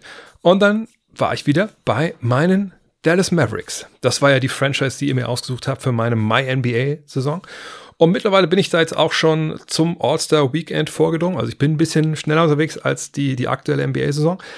Spoiler Alert, ich habe auch den Dreier-Contest gewonnen was nicht so uncool war. In dem Fall nicht mit Luka Doncic, mit dem hätte ich es gerne gewonnen. Ich hatte aber mich für Clay Thompson entschieden. Ähm, natürlich, wen sonst. Ähm, und habe dann im, Finale echt das Ding gerockt. Also, wundert mich, wenn ich meine normale Dreierquote so sehe. Aber ähm, mit meinen Mavs bin ich auch zufrieden. Es gab ein paar Trades, wie immer. Und es ist einfach nach wie vor einfach geil, dass man, weil ich bin aufgewachsen da konnte man sich die, die, ne, die ganzen Kader selber editieren, der Spieler, der Spieler, der Spieler. Musste man stellenweise auch, weil da manche Spieler einfach nicht mehr dabei waren. Und jetzt ist es wirklich so, jede Regel, na gut, nicht jede, aber fast jede Regel äh, aus dem CBA ist mit dabei bei den Trades. Ähm, es macht einfach Spaß zu zocken ich ärgere mich ein bisschen, dass ich nicht mehr Zeit habe, weil sonst könnte ich mich noch mal in die Plays reinarbeiten äh, und noch ein bisschen weiter noch uns auszüfteln. Aber das will ich einfach noch machen, äh, wenn es dann in die Playoffs geht, weil ich will schon am Ende natürlich Larry O'Brien äh, in der Hand halten. Natürlich, gar keine Frage. Von daher, checkt's aus. Ich sage mal Bescheid, wenn ich äh, reinspringe und dann live bin. Aber vor allem wäre meine Empfehlung, ey, zieht euch das Game selber. Ich meine, Twitch, natürlich, ist ein Erfolg und YouTube Gaming natürlich auch. Aber ich bin ein Kind der 80er. Ich fand es nicht geil, wenn jemand anders am Controller saß und ich habe zugeguckt. Ich wollte selber zocken. Von daher, NBA 2K24 gibt es überall, wo es gute Videospiele gibt. Ähm, schlag zu. Zu Weihnachten gibt es noch mal irgendwo ein Sale. Und es kommen ja die Weihnachtsfeiertage. Es kommen die Tage zwischen den Tagen. Und wenn die nicht gemacht sind fürs Zocken, dann weiß ich auch nicht. Also für mich ist nicht gemacht, weil ich fahre nach NRW zur Schwiegermutterfamilie und so. Aber euch geht es ja da vielleicht ein bisschen besser. Die nächste Frage kommt von Andreas Meyer. Die Rockets haben mit den Verträgen von Green, Landale und Oladipo sowie einigen Picks und auch jungen Spielern eigentlich genug, um den Kader aufzuhübschen oder zu pimpen, steht hier. Wenn du Raphael Stone wärst, also General Manager der Houston Rockets, was wäre deine Strategie für die nahe Zukunft? Ich weiß nicht, ob er ein Poster von Gerald, Gerhard Schröder in der, ähm, im Office hängen hat. Ich hoffe nicht. Das wäre sicherlich dann aus den falschen Gründen. Ähm, dann würde ich es aber trotzdem mit dem Altbundeskanzler halten, würde sagen, wir machen es mit der ruhigen Hand. Denn ich wüsste ehrlich gesagt nicht, warum die Houston Rockets dieses Jahr irgendwie irgendwas ändern sollten. Also A, es läuft. Du bist in Jahr 1 deines, ähm, ich will nicht sagen Neuaufbaus, das stimmt natürlich nicht, aber du bist in Jahr 1 deiner, ähm, ja, also Konsolidierungsphase klingt irgendwie auch so blöd, weil es ja eigentlich sehr, sehr gut läuft momentan. Aber wenn wir überlegen, wo sie herkamen äh, im vergangenen Jahr, äh, also wo eben wirklich, boah, da einiges im Argen lag. Und wir reden ja nicht nur vom vergangenen Jahr, sondern wir sagen, also reden ja eigentlich von 2020, 21, 17 Siege, 2021, 22, 20 Siege, 2022, 23, 22 Siege. Jetzt werden die Optimisten unter euch sagen, hey, Fortschritt. Also die Realisten werden sagen, boah, das war ganz schön scheiße die letzten drei Jahre. War es auch. Dementsprechend früh konnte man draften, ne? Smith, Shengun, Green, das sind ja drei Namen, die man jetzt mal nennen muss und sagen kann, hey, da geht es aber ziemlich ab gerade. Nicht, dass die anderen Rookies es nicht oder die anderen Youngsters nicht können, aber das sind drei, die drei natürlich gerade von weggehen. Und ähm, dann gab es aber Imo Doka, der vor der Saison kam. Und es gab eben die Veteranen. Da war heute auch Jeff Green dabei, da gehörte auch äh, Jock Landale dabei, aber natürlich auch Dylan Brooks und Fran Van Vliet. Und das funktioniert ja. Ne, sind sie jetzt so gut, wie das einige nach zwei, drei Saisonwochen schon gesehen haben, Motto, um Gottes Willen, sie nicht mehr zu schlagen? Nein, natürlich nicht. Ne, es wird die Ups und Downs noch in der Saison geben. Jetzt hat man ja drei Spiele in Folge verloren. Ähm, der Spielplan zu Saisonbeginn war jetzt nicht super schwer. Äh, ne, 20 schwerste nur. Ähm, aber die Spiele muss man erstmal gewinnen. Und ich dachte, es wird länger dauern, dass sie so ein bisschen ihre Growing Pains haben, weil man, wenn man so einen Trainer bekommt wie Imodoka, der ist natürlich anspruchsvoll. Der will nicht nur Process, also dass es vorangeht, der will das, der will Progress, also dass es auch schnell vorangeht. Ähm, obwohl Progress natürlich auch ein bisschen langsamer gehen kann, aber so wie wir ihn kennengelernt haben äh, als Coach, muss man sagen, nee, das ist eigentlich eher, eher dem, dem es immer zu langsam geht. Und das ist vollkommen okay. Ähm, und man sieht es ein bisschen diese Ups und Downs, die sie haben, äh, ne, das, das war zu erwarten.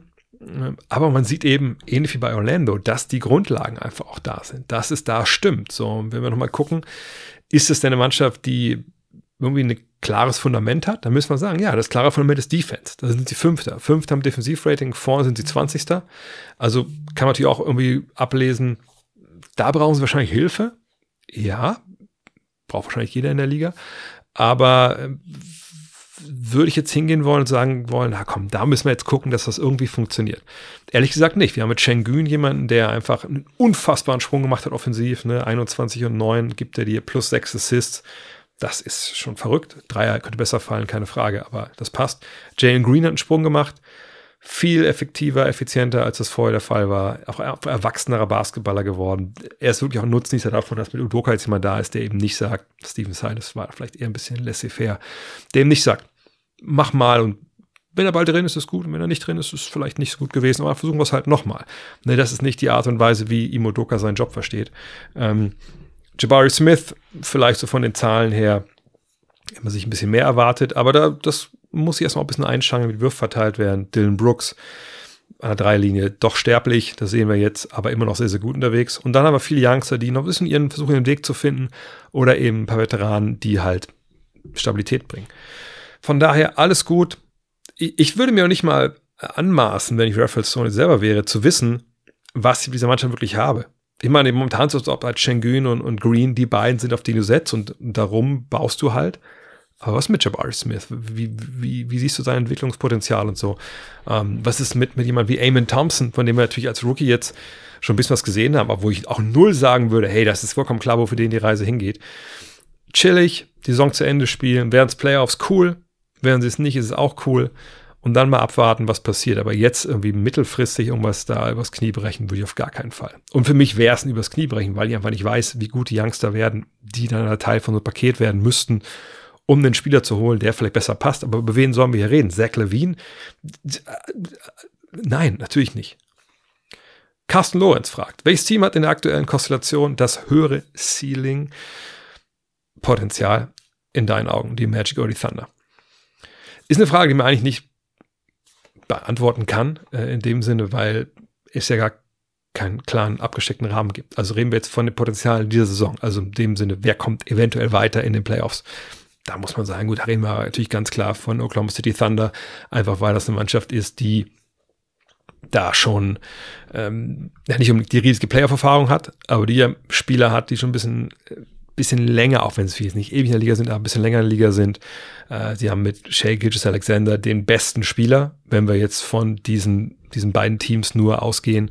Ähm, das ist eine Mannschaft, die in den letzten Jahren, wenn ich gerade vorgelesen habe, was, was die Rockets da gemacht haben, dann, wenn man jetzt mal guckt, wo die Thunder herkommen, die kommen von 22 Siege auf 24 Siege auf 40 Siege im vergangenen Jahr.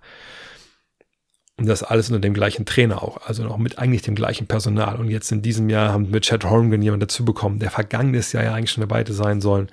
Ähm, Shea Gilgis Alexander einfach einen wahnsinnig tollen Job gemacht. Also das ist eine Entwicklung, die nach oben abgeht gerade und äh, die sind sicherlich so ein, zwei Jahre in ihrer Team Teamentwicklung einfach auch voraus. Ähm, aber vor allem haben sie eben Shea Gilgis Alexander. Also ich wüsste jetzt nicht, bei aller Liebe für Franz Wagner, äh, bei aller Liebe auch für Paulo Banquero, dass einer von den beiden schon auf dem Punkt, an dem Punkt ist, wo jetzt gerade Shay ist. Können die beiden da hinkommen? Mit Sicherheit. Ne, das sind noch junge Basketball, die sie entwickeln können. Shay ist allerdings auch erst 25, 26. Ähm, aber es passt einfach zusammen, was sie da haben. Das ist eine, eine, breite, aufgestellte, junge Mannschaft, die zusammen Basketball spielt seit einigen Jahren. Ähnlich wie in Orlando. Aber wie gesagt, sind ein, zwei Jahre äh, voran. Voran aber ich sage, dieses Jahr würde ich da ne, sagen, geht meine Stimme an die Thunder.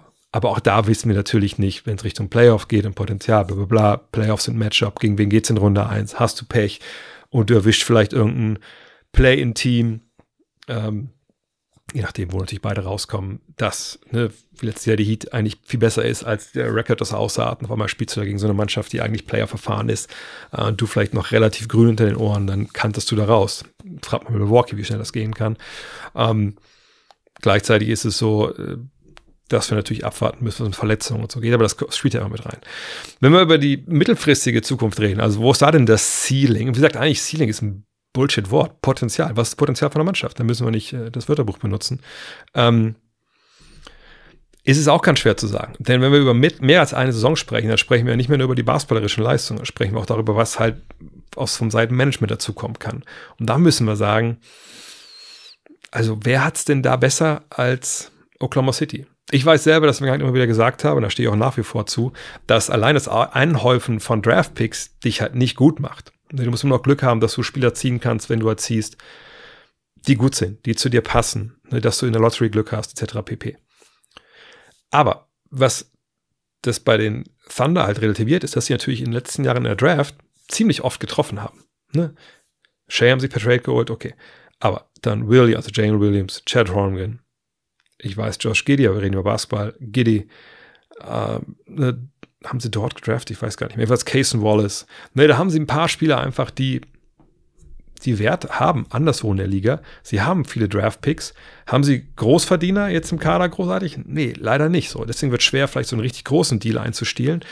Aber Fakt ist, das sage ich oft, bis ich blau äh, im Gesicht werde, wenn es darum geht, irgendeinen Superstar zu verpflichten per Trade, die Thunder, wenn die wollen, schnüren die dir ein Paket, das kein anderer übertreffen kann. Natürlich würde jemand wie Shay da nicht mit dabei sein, aber wenn wir davon ausgehen, was ich, du kriegst für deinen Superstar Giddy, ähm, was ich, plus Williams ähm, oder, oder Holmgren, je nachdem, was für ein Star dann kommt. Wenn jemand wie vielleicht Center kommen würde, bräuchte man wahrscheinlich Holmgren nicht mehr. Äh, wer sich dann plus Leute wie, wie Vasilij Micic, mal gucken, wie lange der noch da ist, ähm, ne, oder irgendwelche anderen Youngster, die sie dann noch haben, dann wird es ganz, ganz schwer, äh, gerade wenn das andere Team neu anfangen will, das Angebot von Oklahoma City zu toppen für jemand anders. So, ähm, ne, von daher würde ich da auch das Potenzial eher bei, äh, bei den Thunder sehen. Ähm, was aber nicht bedeutet, dass die Thunder unbedingt die bessere Mannschaft sind in drei, vier Jahren. Und es geht um Potenzial. Und Potenzial ist halt immer eine sehr, sehr ja, wackelige Angelegenheit. Reggie Triller fragt, was sagst du zum Songstart von deinem Favorite Basketballer D'Angelo Russell? da steht auch ein Smiley. Äh, Spaß beiseite, er hat bis jetzt eine echt zufriedenstellende Saison gespielt und sein Trade-Wert ist sicher gestiegen. Was denkst du, solltest, was denkst du, sollten ihn die Lakers direkt traden oder äh, sobald das möglich ist? Jetzt müsste ich immer die Frage stellen, okay, woran machen wir fest, dass D'Angelo Russell bisher eine zufriedenstellende Saison äh, spielt? Natürlich, zufriedenstellend ist jetzt kein Lob über den grünen Klee hinaus. Wenn wir uns angucken, ist er bei 17 Punkten, 4 Assists, 7, äh, 4 Rebounds, 7 Assists und eine Dreierquote von 41 Prozent.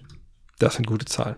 Ähm, wenn wir uns angucken, jetzt auf die Karriere gesehen, dann ist die Dreierquote, wenn sie da bleiben würde, auch äh, Career High. Vergangenes Jahr waren es 39,6, das ist nicht so weit davon weg. Ähm, von den Punkten her, jetzt nur pro Spiel ist es ungefähr gleich. Auf ähm, 36 Minuten gerechnet ist es der Punkteschnitt, den die letzten zwei Jahre auch hatte. Ähm, Assists, Rebounds, ist alles ungefähr so, wie es zu erwarten ist bei einem Spieler, der eigentlich auch fertig ist. In seiner, nicht fertig von, also der ist fertig, sondern äh, das ist ein Spieler, der sich nicht mehr großartig verändern wird mit, mit 26, 27, 28 Jahren. Auch wenn wir die Advanced Stats uns anschauen, dann muss man sagen, da ist da jetzt nicht großartig irgendwas passiert. Also wenn wir uns einen gesagt, und das sind keine Statistiken, die alleine immer alles aussagen, aber nur mal um den Vergleich zu ziehen zu vergangenen Jahren. Da sind wir bei seinem Player Efficiency Rating von 18,2. Ja, 2019, 20 war er bei 18,7, das Jahr davor bei 19,4 und dazwischen lag er dann bei 17,6, 16,3. Das ist irgendwo auch alles die gleiche Kante. Ähm, was haben wir noch? Äh, Warp liegt er jetzt bei 0,7. Da lag er früher mal viel höher, bei 2,0 oder 1,4, auch mal bei 3,4. Ähm, ne, ihr merkt, das ist jetzt auch keine Saison, wo man denkt, boah, der schießt die Liga in Brand. Also da endlich, jetzt wollen die Leute ihn haben. Ne? Offensivrating 119, das ist sehr, sehr gut. Das Beste seiner Karriere bisher. Mhm. Das ist natürlich wieder was, was für ihn sprechen würde auch. Aber am Ende des Tages, ich habe es eigentlich schon mal weggenommen, eben, er ist jetzt kein anderer Basketballer. D'Angelo Russell ist D'Angelo Russell. Da wird sie auch nicht mehr viel tun.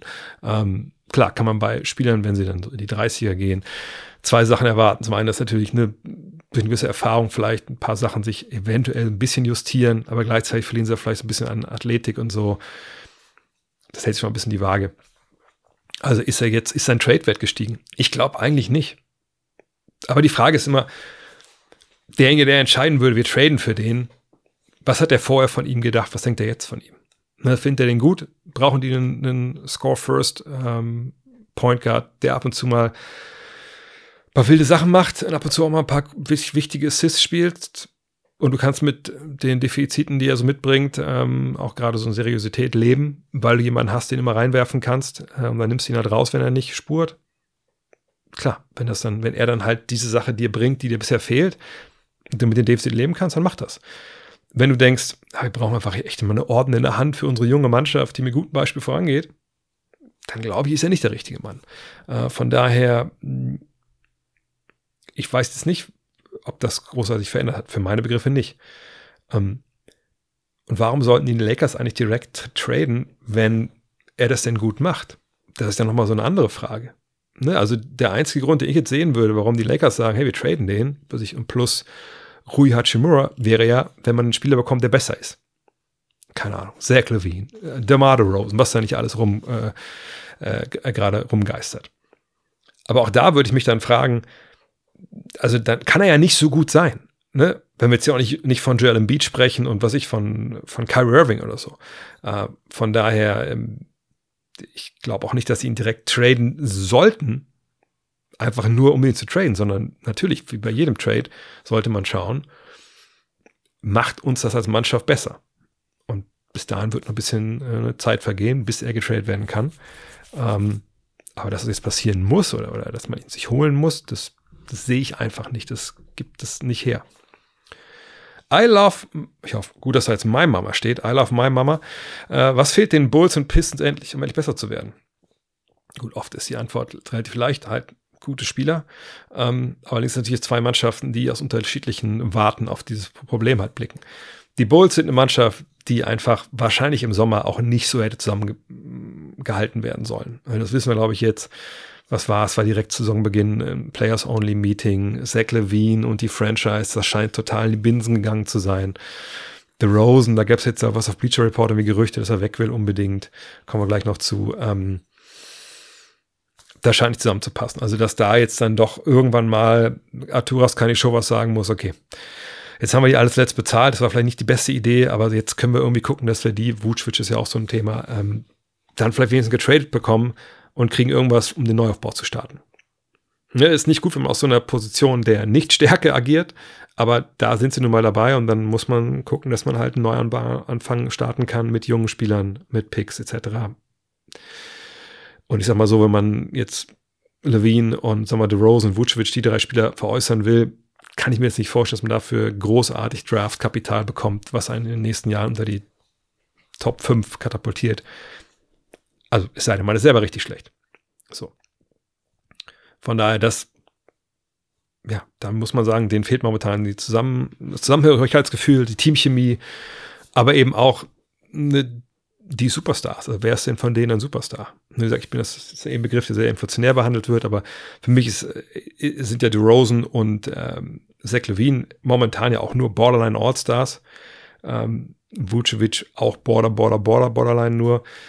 Und wenn sie nicht zusammen Basketball spielen wollen oder nicht mehr für die Franchise spielen wollen, dann ist natürlich dann auch relativ schnell ähm, da dann nichts mehr viel rauszuholen. Von daher muss man wahrscheinlich neu anfangen. Also man braucht einen guten Neuanfang. Die Pistons sind eine ganz andere Mannschaft die wurden noch nie zusammengestellt, jetzt also in dieser Phase ihrer äh, Franchise-Geschichte, um die Playoffs zu erreichen. Die wurden zusammengestellt, junge Leute, man hat auf Gesundheit gewartet, gerade von Kate Cunningham. Jetzt hat man außer Thompson dazu geholt, ähm, der auch natürlich grandiose Anlagen zeigt, aber eben auch noch gar nicht so wirklich irgendwie, glaube ich, selber weiß, was er eigentlich in der NBA so wirklich machen soll. Das klingt jetzt blöder, aber das ist ja nicht jemand, der erstmal gucken muss, wenn euch dann das Statistiken anguckt, ich suche es gerade raus, ja hier. 11 Punkte, 9 Rebounds, aber 2,7 äh, Assists, 2,5 Stocks und davon sind 1,5 Blocks, Dreierquote von 13,5 Prozent, immer eine Zweiquote von 54 Prozent, aber das sagt, das ist alles noch so wild und so roh, da müssen wir abwarten. Und die Mannschaft an sich ist ja gespickt von jungen Leuten. Klar, jetzt Bogdanovic ist zurück im ersten Spiel direkt 22 gemacht. Der hat lange gefehlt. Ähm, der würde ein bisschen Stabilität vorne bringen. Das würde eine Menge helfen, auch gerade so dem, dem Center Jalen Duran mit, mit seinen 20 Jahren. Ne? Ähm, oder auch Isaiah Stewart, dem anderen Big Man mit 22. Alec Burks ist schon da, der gibt Stabilität mit seinen 32 Jahren. Äh, aber es ist eben, wie gesagt, das ist alles. Sie brauchen da irgendwie ein bisschen so eine gewisse Konsolidierung. Also was mit Killian Hayes? Wollen sie den weiterhin äh, neben äh, Kate Cunningham haben? Oder ist Cunningham, der jetzt einfach dann äh, der Lead-Ballhändler oder alleinige Ballhändler sein soll, was wahrscheinlich seine beste Rolle ist? Kann der gesund bleiben dieses Jahr? Bis jetzt sieht es ganz gut aus, aber aus dem Zweierbereich klappt es nicht so gut. Man muss noch ein bisschen Zeit geben. Äh, sie müssen sich jetzt, sie müssen gesund sein, sich einspielen. Das war einfach in den letzten Jahren nicht wirklich möglich, weil Cunningham nicht da war. Und Cunningham ist der wichtigste Spieler. Und dann muss man jetzt halt schauen, auf wen will man setzen. Ich finde auch nicht, dass sie so einen richtig guten Basketball spielen. An beiden Enden des Feldes sind sie eben auch relativ Katastrophe. Aber es ist wahnsinnig schwer zu beurteilen, einfach weil sie in der Vergangenheit nicht wirklich ähm, zusammen aufgelaufen sind. Oder zumindest nicht mit Kate Cunningham. Thomas Hahn fragt, welchen Trade bei den Raptors hältst du für realistisch? Siakam für Levine? Ist er der fehlende Shot Creator und Teil der Lösung? Ich glaube nicht so recht dran. Ich finde das Grundgerüst der Raptors echt gut und hoffe, sie reißen nicht komplett ein und bauen um Barnes und Dick auf.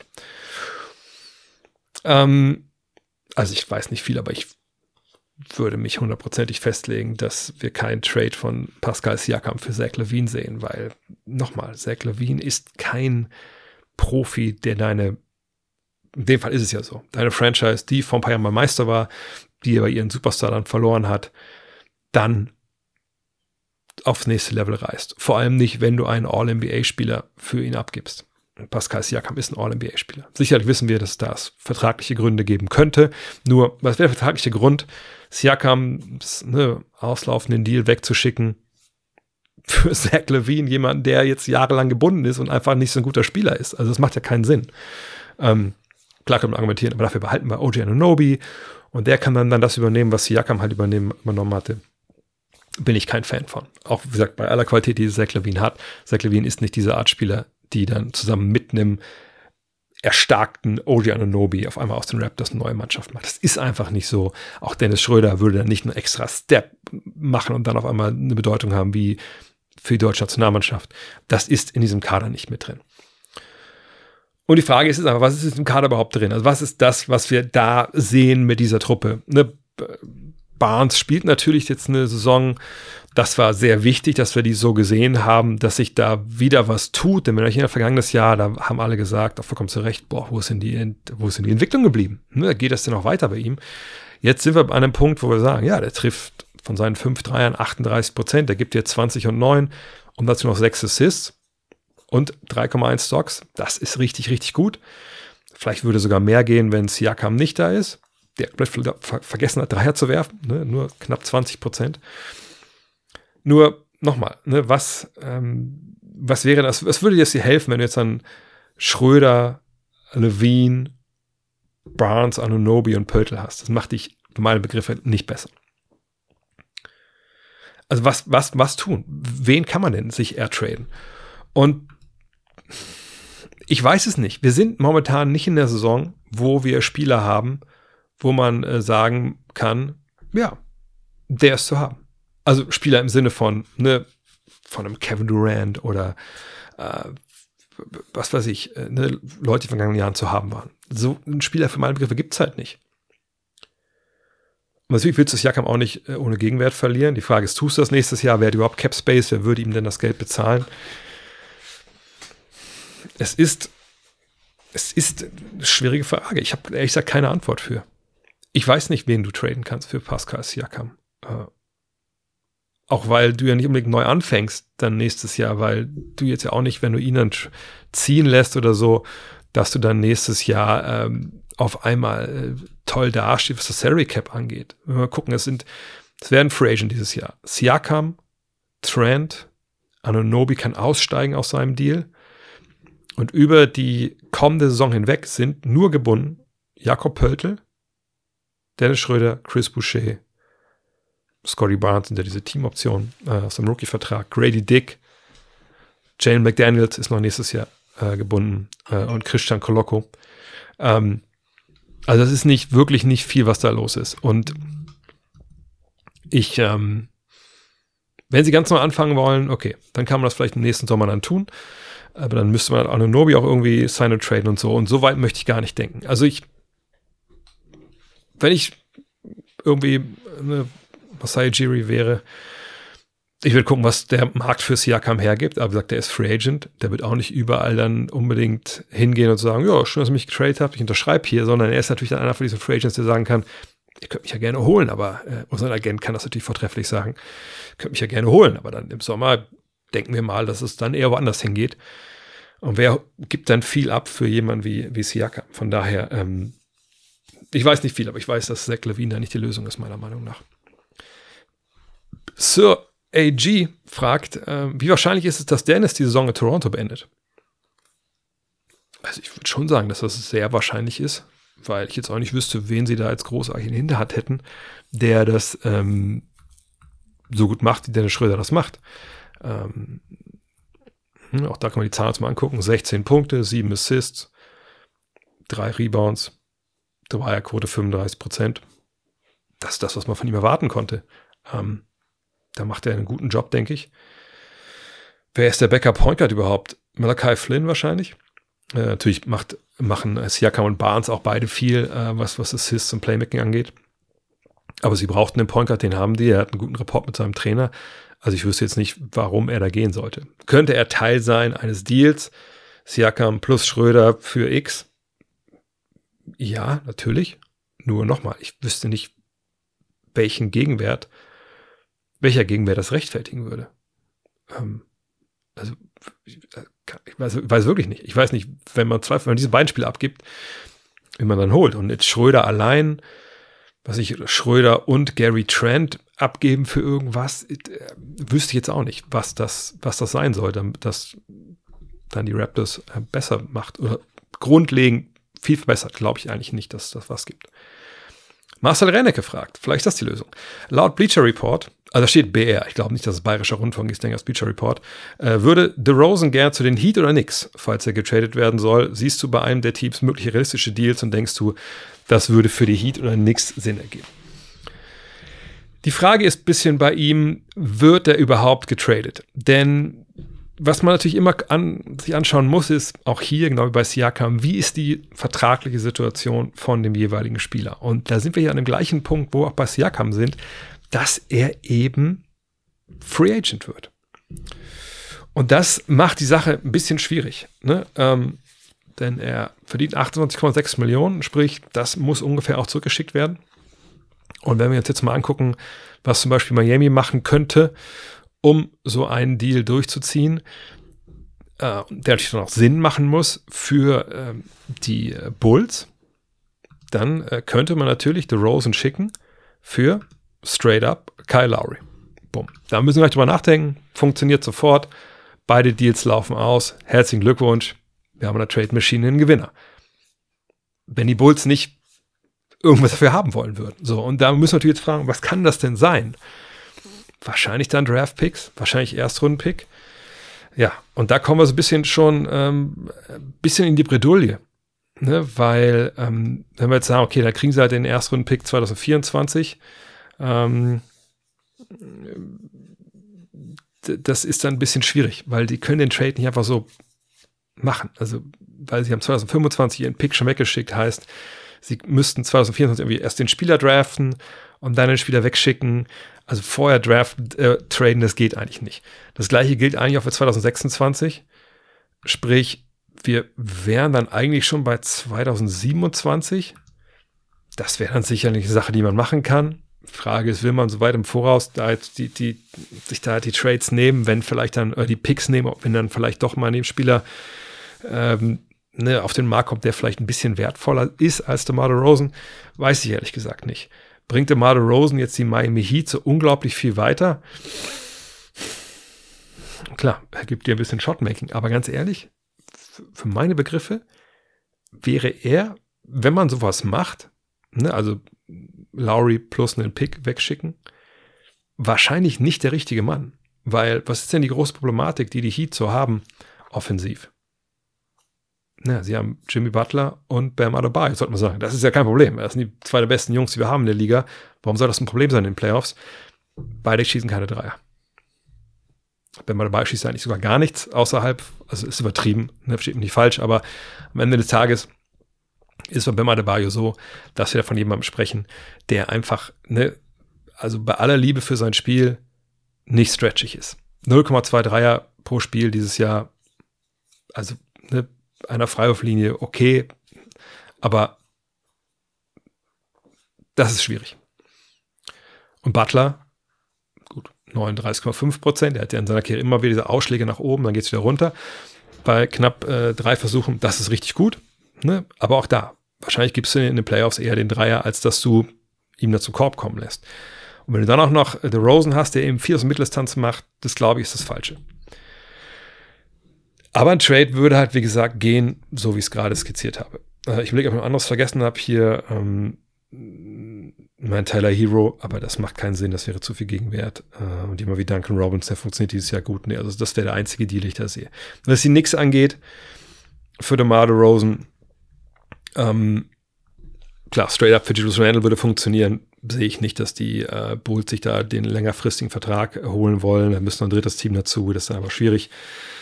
Jane Brunson, RG Barrett werden nicht mit reingepackt werden. Da sind wir dann wahrscheinlich bei jemandem wie Yvonne Fournier. Und dann müsste noch jemand dazukommen, der eventuell hilft und passt, aber nicht mehr so ganz, so ganz halt, ähm, sehr Hartenstein und Yvonne Fournier für DeMar Rosen, das würde funktionieren. Da gibt natürlich seinen Backup Big Man ab, mit dem man, glaube ich, auch einfach der aber auch Free Agent wird. Das wäre eventuell, aber macht dich das großartig besser? Weiß ich ehrlich gesagt nicht. Ähm, ich glaube, dass Jericho Sims noch und so irgendwie auf den großen Positionen würden schon zurechtkommen. Ähm, aber ich sehe da eigentlich bei beiden jetzt nicht unbedingt den Deal, wo ich sagen würde, ja, das müssen äh, jetzt beide Seiten sofort machen. Aber ich denke, basketballerisch passt er wahrscheinlich eher, zumindest offensiv, zu den Knicks als zu den Heat. Aber so richtig hundertprozentig die jetzt auf ein nächstes Level heben, denke ich, äh, dürfte er auch nicht. Zumal die ja auch mit Brunson, mit Barrett und mit Randall drei Mann haben, die den Ball wollen und brauchen und bekommen. Kommt er dann von der Bank und bringt Scoring? Also ich, ich mag den Fit ehrlich gesagt für beide nicht. Ähm, wenn ihr mich fragt, wo mag ich den Fit für DeRozan, weiß ich ehrlich gesagt aus Standgreif, aus Stehgreif ehrlich gesagt nicht mit dem Geld, was er verdient und was in so einem Trade halt passieren müsste. Steffen Kugler fragt, was würdest du davon halten, wenn im Sommer ähm, Kawhi Leonard zu den Spurs und Paul George nach Indiana kommen würde, wäre das für die Spurs und Pacers positiv, weil sie einen starken Spieler bekommen oder würden sie die aktuelle Entwicklung eher negativ beeinflussen? Also erstmal ist es wirklich nicht praktikabel, darüber sich zu unterhalten, weil beide Teams, wenn ich nicht ganz täusche, über dem Salary Cap liegen, ähm, nicht, nicht das Geld hätten. Generell ist immer positiv, wenn starke Spieler kommen. Ich denke, beide sind noch jung genug, weil sie natürlich über 30 sind, äh, um beiden Teams zu helfen. Allerdings würde es bei beiden auch wahrscheinlich ein bisschen darauf hinauslaufen, dass man gucken müsste, okay, welche Rolle wollen sie übernehmen. Ähm ich kann mir jetzt sagen, aber bei Leonard und Spurs nicht vorstellen, dass es nochmal so gut funktioniert wie damals, einfach weil da die ganze Sache vorgekommen ist äh, am Ende seiner Zeit bei den Spurs. Ich denke, das ist auch noch nicht verwunden, äh, obwohl, ne, glaube ich, zwischen Popovic und äh, Leonard da kein Problem ist, aber das sehe ich einfach nicht. Ähm, George zu den Pacers. Sagt Basketball romantisch, ja. Aber ich wüsste jetzt auch nicht, warum sie ihn unbedingt brauchen. Und äh, es ist nicht praktikabel von daher. Ja, also natürlich, ne, Spieler zurückkommen zu sehen, zur alte Wirkungsstätte ist irgendwie immer schön. Aber nee, also ich denke nicht, dass das was ist, was, was ich befürworten würde, wenn es passieren würde. Tommy Stegmüller fragt, wie könnte oder könnte ein Tanassis Antetokounmpo in der BBL mithalten? In der NBA hat er ja nun wirklich nicht wirklich was zu suchen. Wo würdest du ihn in Europa sehen? Naja, er hat in der Euroleague gespielt, zwei Jahre. Panathinaikos, glaube ich, damals. Ähm, war ein Hustle-Guy, Rollenspieler. Von daher gehe ich davon aus, dass er auch in der BBL klarkommen würde. Ähm, wenn die Frage jetzt ein bisschen beinhaltet, dass der eigentlich kein Basketball spielen kann und in der BBL überfordert wäre, da muss ich sagen, das ist natürlich relativ weit weg von der Wahrheit. Was man natürlich sagen muss bei Thanasis Antetokounmpo ist, dass er immer, egal wo er sein wird, also sofern es auf einem relativ hohen Niveau ist, wird er halt natürlich ein Rollenspieler sein, der das bringt, was er bringt. Egal, ob es jetzt bei Pana ist, ähm, bei den Bucks oder in Kreuzheim. Das wäre halt Energie, das wäre äh, Defense, das wäre Enthusiasmus. Ähm, ich glaube, er ist Jahrgang 92, also auch nicht super alt. Ähm, aber das bringt er dir halt. Überall. Nee, in der Kreisliga wäre er sicherlich ein Überflieger, keine Frage, in der Oberliga auch, Regionalliga auch, wahrscheinlich auch Pro A, Pro B, aber ab einem gewissen Punkt ist er dann irgendwann eben das, was er basketballerisch ist. Das wäre hier dann halt auch. Ähm, und mit halt natürlich, also der würde in der BBL wahrscheinlich auch in vieler Hinsicht zerstören, nicht, dass er 40 Punkte auflegt, aber der würde halt rebounden, der würde Würfe blocken, das wäre ein Publikumsliebling. Eben das, was er jetzt in Milwaukee auch ist oder bei Panna war, ähm, nur halt wahrscheinlich eine Stufe drüber, einfach weil es BBL ist und eben nicht eine von diesen besten Ligen der Welt. Ähm, und in Europa, ich glaube, kann jeder Euroleague-Mannschaft helfen, die eben diese Planstelle frei hat. Da muss ich aber auch ehrlich sagen, da müssen wir mal Per Günther fragen, wer, welches Team solche Planstellen frei hätte derzeit. Aber ähm, natürlich könnte der da spielen. Hat er ja auch schon, wie gesagt. Lukas Paul fragt, Thema Defense und Statistik. Ich bin der Meinung, dass Force Turnovers als Steals gewertet werden sollten. Beispiel, wenn ein On-Ball-Verteidiger, also jemand, der den Ball verteidigt, seinen Gegenspieler so sehr unter Druck setzt, dass dieser mit dem Ball ins Austribbelt. Dadurch könnten auch die Fans, die nicht so oft gucken, anhand der einfachen Statistik im Boxscore besser erkennen, wie gut jemand verteidigt. Was hältst du davon wie würdest du defensive Stärke noch besser in Statistiken widerlegen oder hinterlegen? Hm, bringt ehrlich gesagt nichts. Also wie oft haben wir eine Situation, dass jemand dafür sorgt, dass jemand, der dribbelt, ins Austribbelt. Also ich denke nicht, dass wir es einmal pro Spiel haben in der Regel. Ähm, also können wir darüber reden, so Pässe, die ins Ausgehen, die dann durch Druck am Ball ähm, entstehen. Muss ich sagen, kommt wahrscheinlich häufiger vor äh, als Wahrscheinlich, ein, also auch nicht super oft, aber sicherlich, sagen wir mal, einmal pro Spiel. Aber ähm, das ist so unpraktikabel, dass es eigentlich keinen Sinn macht. Denn nur mal, wenn wir ein Beispiel sind, der Dribbler äh, dribbelt ins Aus. So, ich kann da super krass am, am Arbeiten sein und er dribbelt und dribbelt und dribbelt, äh, macht ein Rolling und sieht nicht, dass er eine Außenlinie ist und dribbelt ins Aus. Okay, aber der kommt eigentlich nie vor. So, von daher ist von der Sample Size total klein. Gehen wir davon aus, ich, ich decke den aber super hart und was es dann gibt Situationen, er dribbelt auf jemanden zu, der eigentlich Backdoor gehen soll, sobald in, seinen sobald in seine Richtung dribbelt wird. Aber dann bleibt er irgendwie stehen und geht nicht und dann, was ich macht der Schrittfehler oder sowas, der den Ball passen will. Einfach nur, weil der andere den Fehler macht. Naja, wer hat denn da jetzt gut verteidigt? Also hat der gut verteidigt, der den Druck am Ball macht? Oder vielleicht derjenige, der, der wusste, okay, der geht gleich Backdoor und vielleicht sich da vorgestellt hat, gebammt hat, keine Ahnung. Und deswegen kam der nicht Backdoor. So, da kommen wir schon mal an einen Punkt, wo wir es eigentlich nicht mehr klar äh, bewerten können. Jetzt sagen wir mal, es geht um einen Pass. Also, ne, Dribbler dribbelt, spielt den Ball, ich bin super nah dran, der spielt den Ball jetzt aus. Warum ist der Ball jetzt ausgegangen? Hat der Mann, der vielleicht der den Ball fangen sollte, irgendwie, hat der Druck bekommen, der kann den Ball nicht handeln. War der Pass schlecht? Ähm, war der Ball nass? Ist der Typ von einem Backdoor gegangen, obwohl er eigentlich draußen poppen hätte sollen, weil er frei war? Und der Ball geht dann jetzt aus. Da hat einer die Hand dran gekriegt, Deflection. Also wer hat das Defense gespielt in dem Fall? Das ist leider eine total impraktikable Geschichte hier. Das macht keinen Sinn, was das angeht. Und es würde ehrlich gesagt auch nicht bessere Defense im Boxscore darstellen, weil wir von ganz, ganz wenigen Situationen nur reden, wo das hier jetzt der Fall ist. Und äh, wenn wir davon sprechen, dass bei Assists die Definition natürlich gerade in den USA ähm, eine ist, wo man immer denkt, okay, das war jetzt ein Assist, ist wirklich sicher? Also pff, weiß ich nicht. Da kommen wir hier in Teufels Küche, weil einfach das so eine schwammige Definition ist, wo wir gar nicht, also wo wir gar nicht anfangen müssen, uns darüber zu streiten, weil das dann einfach gar keinen Sinn macht. So. Ähm, Außerdem ist für die Fans, die nur ab und zu mal drauf gucken, ist eigentlich auch egal, wenn wir ehrlich sind, ob da jetzt jemand ein guter Verteidiger ist oder nicht. Denn die gucken nur ab und zu drauf. Und ich glaube nicht, dass für die es wichtig wäre zu sagen, okay, der verteidigt aber wahnsinnig gut und der verteidigt eben nicht wahnsinnig gut. Zumal, wenn man jetzt das daran festmachen wollen würde, man ja eine ganze Menge Leute gar nicht einfangen würde, die vielleicht wahnsinnig gut verteidigen. Was ist mit dem Kollegen, der seinen Gegenspieler so krank zumacht, dass er keinen Ball bekommt? Ich meine, es ist natürlich jetzt gerade NBA-mäßig vielleicht ein Beispiel, was äh, ein bisschen äh, an den Haaren herbeigezogen ist, weil so gut verteilt dann auch wieder keiner. Aber, ne, oder sagen wir, es ist jemand, der eins gegen eins so verteidigt, dass er eigentlich nie Hilfe braucht ähm, und einfach ganz niedrige Points per Play, also Punkte pro Abschluss äh, zulässt in eins gegen eins Isolations am Ende der Wurfuhr gegen die besten Spiele der Liga. Der erzwingt wahrscheinlich keine Turnover. Der zwingt aber vielleicht eine gegnerische Feldwurfquote, die nicht gut ist, obwohl das eigentlich Jungs sind, die es nicht drauf haben. Von daher, Defensive wird nie mit keiner Statistik messbar sein und ausdrückbar sein, dass es jeder direkt auf den ersten Blick versteht. Defense wird für meine Begriffe, und vielleicht mag ich da altes Denken haben, aber für mich immer was sein, wo man den Augentest halt braucht und ein Verständnis dafür, was da eigentlich passieren muss. Und das ist einfach nicht von heute auf morgen äh, zu bekommen. Und das finde ich eigentlich auch gut. Denn es muss ja auch Dinge geben, die sich nicht auf den ersten Blick erschließen, sonst wäre das ja auch vielleicht ein bisschen langweilig, ehrlich gesagt. Ähm, und es ist eben auch kein Tennis. Ne, wenn ich da einen Spieler habe, der Unforced Errors die ganze Zeit macht, auch da könnte man sicherlich nochmal runterbrechen. Warum schlägt er den Ball denn ins Netz mit der Rückhand jedes Mal?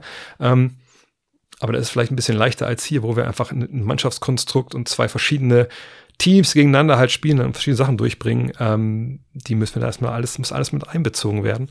Äh, aber so geht es auf jeden Fall nicht. Horst Gärtner fragt, triggert dich das Verhalten von LeBron James nach der Niederlage gegen die Mavs? Top-Leistung, also von ihm selber wahrscheinlich, ne? Aufholjagd, am Ende Turnover, schlechter Dreier gegen den Mann und verworfener Buzzerbeater. Direkt danach Smile, Handshake mit Gegner. Bin nicht in der Goat-Debatte, aber sowas vorstelle bei Kobe oder MJ.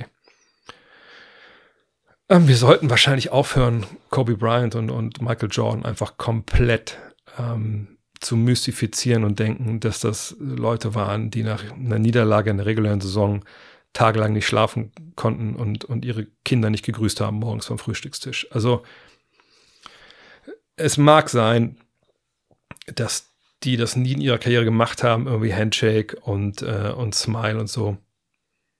Auf der anderen Seite bin ich mir relativ sicher, dass das auch mal passiert ist bei denen. Und ich bin mir auch relativ sicher, dass, wenn man wie LeBron James äh, jetzt so viele Minuten auf dem Feld stand wie kein anderer Mensch, also NBA-Feld stand wie kein anderer Mensch auf dieser Erde, ähm, und man schon so, so viele Spiele in der regulären Saison gewonnen oder verloren hat, ne, mit äh, dem letzten Wurf, dass man auch ein bisschen einordnen kann, was das eigentlich war, was da passiert ist und was eben auch vor allem nicht passiert ist.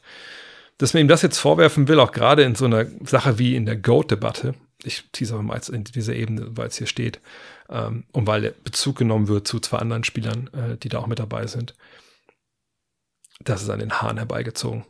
Also bis wir, wenn wir wirklich, wenn wir wirklich davor stehen vor dieser Gote-Debatte, wenn ihr die führen wollt, und wir fangen an, weiß ich, ganz oben, Titel, keine Ahnung, und brechen all die verschiedenen Argumente runter und kommen irgendwann dann an bei, ja, also reguläres Saisonspiel ging eigentlich um nichts.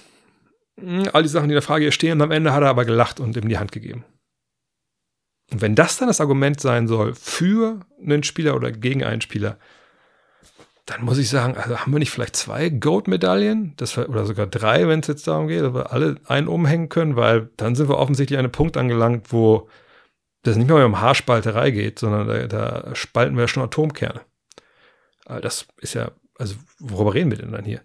Das ist ja genauso, wenn wir sagen würden, ja, also äh, Pelé, Maradona, ähm, Ronaldo, Messi, wer hat eigentlich öfter den Pfosten getroffen? Also der kann ja dann auf jeden Fall nicht Goat sein. Ne, also das ist einfach ist witzlos. Und es darf, was man natürlich, was natürlich drinsteckt, ist natürlich, wir können daraus ableiten, eventuell, die anderen waren super intensiv und die haben alles getan für den Sieg. Und wenn sie es nicht geschafft haben, waren die einfach kaputt, zerfressen von Ehrgeiz. Und das hat die noch mehr angetrieben.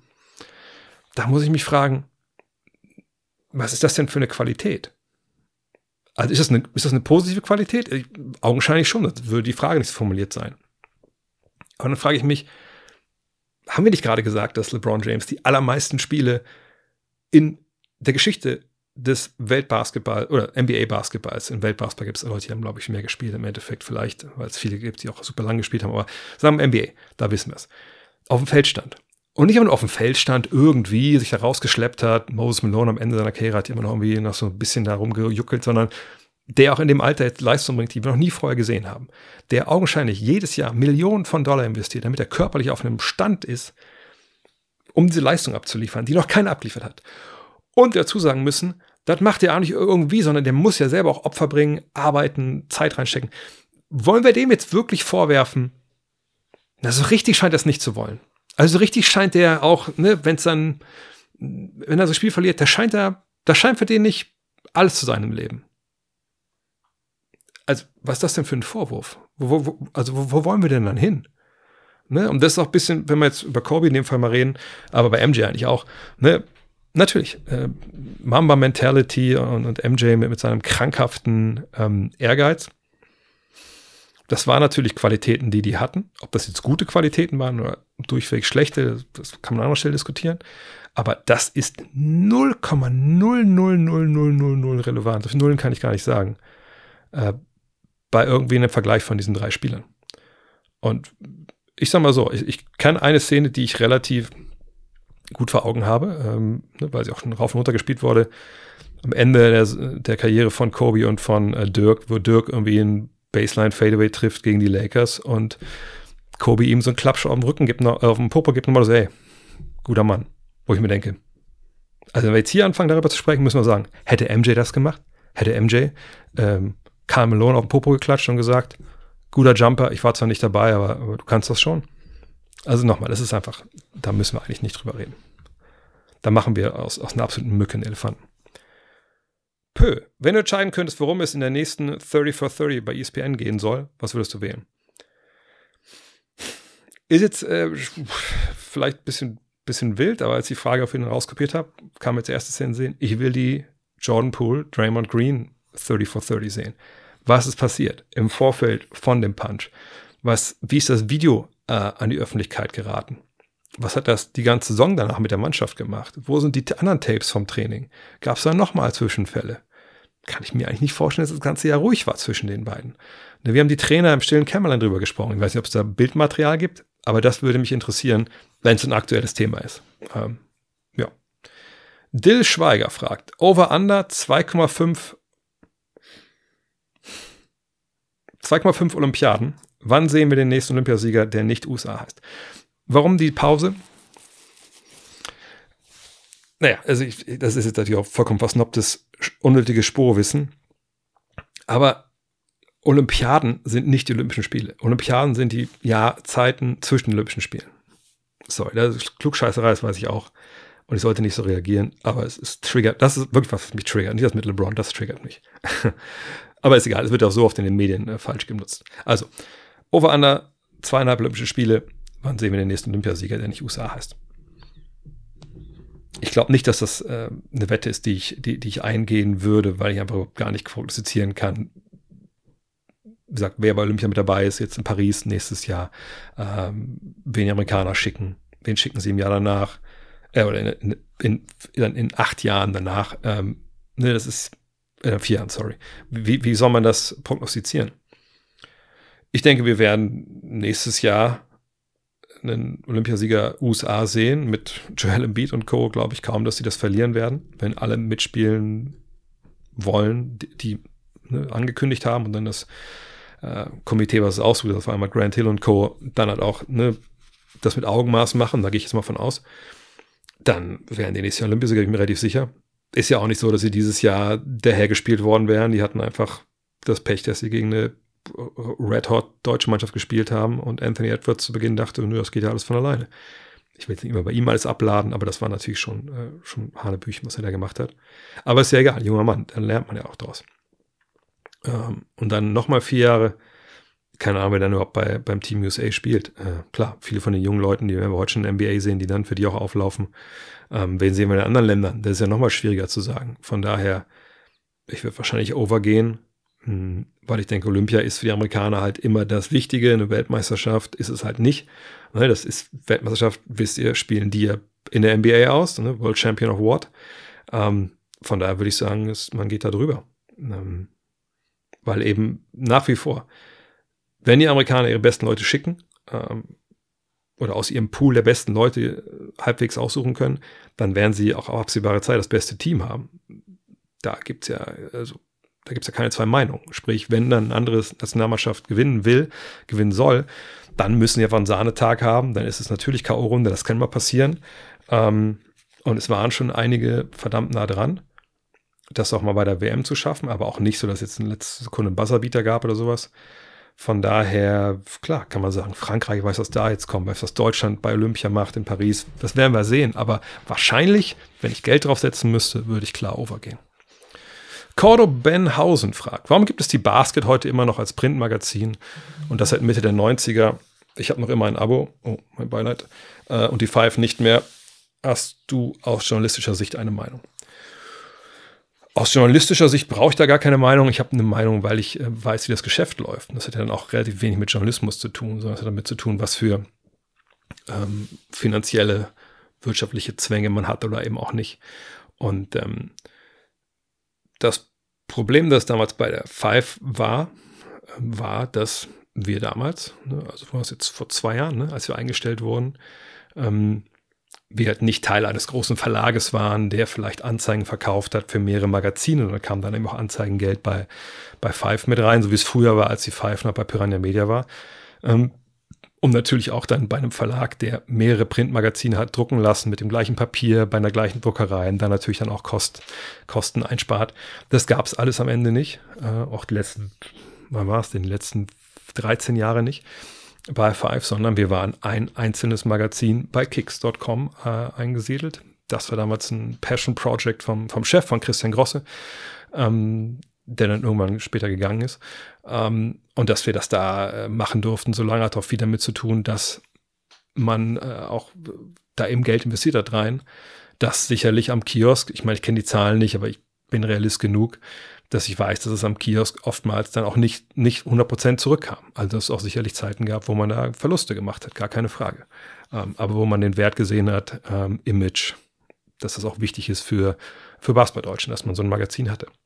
Aber irgendwann ging es halt nicht mehr weiter. Auch vollkommen nachvollziehbar, weil man natürlich auch sagen muss, da reicht ja ein Blick auf, ähm, auf die IVW oder auf DWDL. Da kann man ja gucken, die, man kann ja die Gesamtauflage sehen von allen Zeitschriften und Zeitungen in Deutschland und die geht runter. Seit 20 Jahren geht die runter. Und nicht nur das, auch das Anzeigenvolumen geht runter. Da müsst ihr ja nur mal gucken, nehmt euch mal ein Basketballmagazin in Deutschland, ist egal welches, und schaut mal, wie viele Anzeigen da drin sind. Gut, bei uns sind eh gar keine drin beim äh, Gut Next Magazine, weil wir das nicht wollen.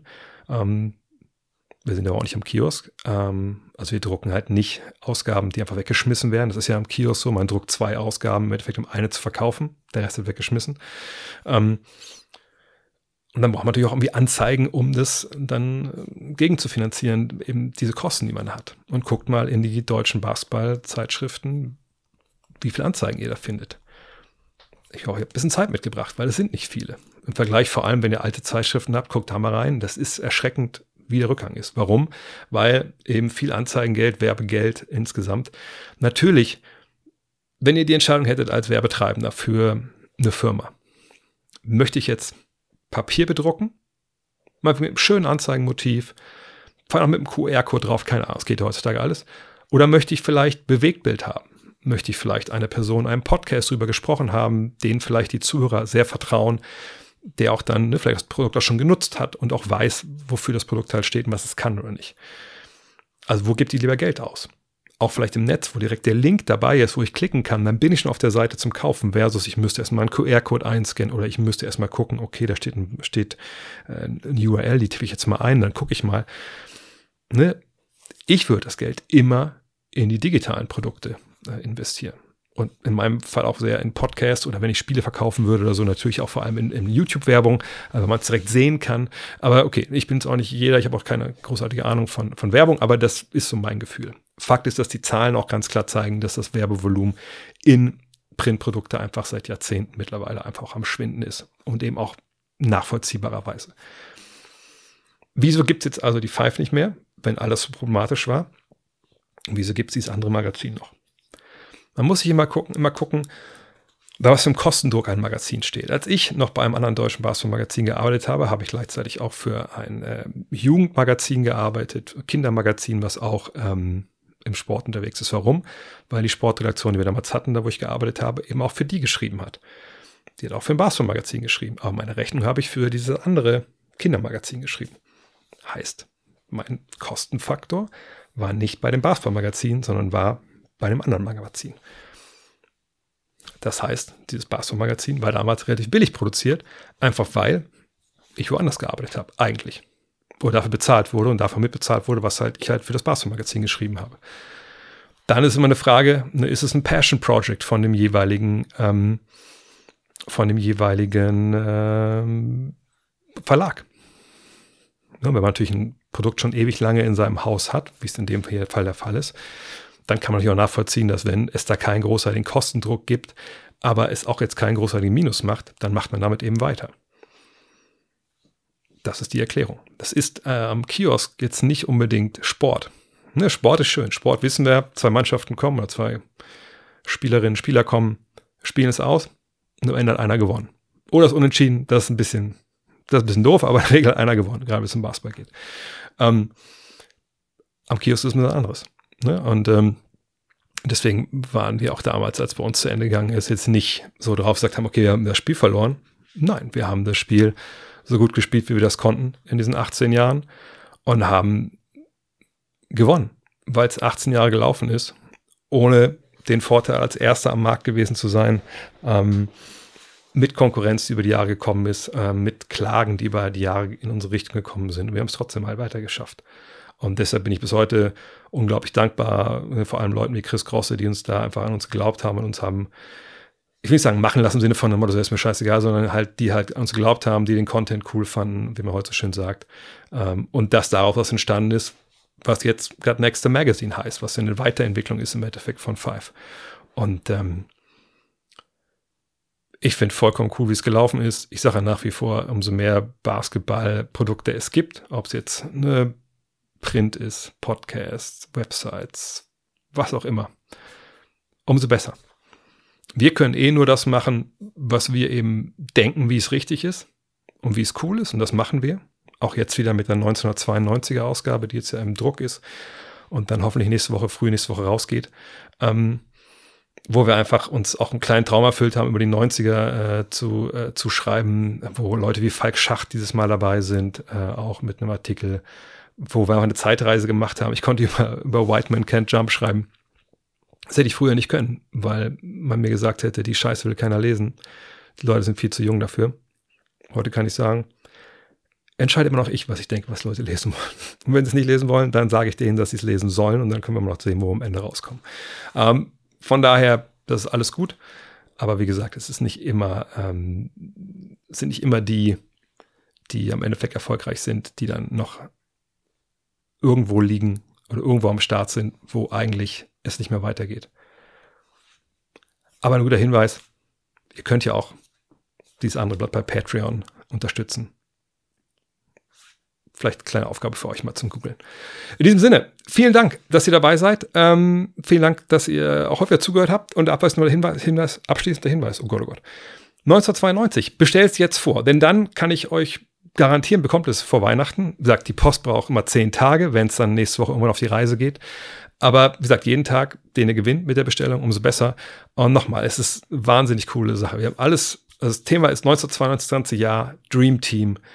Uh, wir haben jemanden gesprochen, der damals beim Best Greatest Game Nobody Saw dabei war. Wir haben uh, über die anderen eigentlich unglaublich kranken Legenden geschrieben, die 92 bei Olympia dabei waren. Wir haben mal Michael Jordan durchleucht, eigentlich durchleuchten lassen äh, in seiner in der Saison 91, 92. Was konnte der? Was hat er eigentlich gemacht? Wie hat er eigentlich gescored aus heutiger Sicht so? Äh, wir haben Derek Coleman, wir haben eine große, Julius Schubert hat eine große äh, Geschichte über die ähm, verschiedenen Center geschrieben oder die Center äh, Scouting Reports verfasst von damals.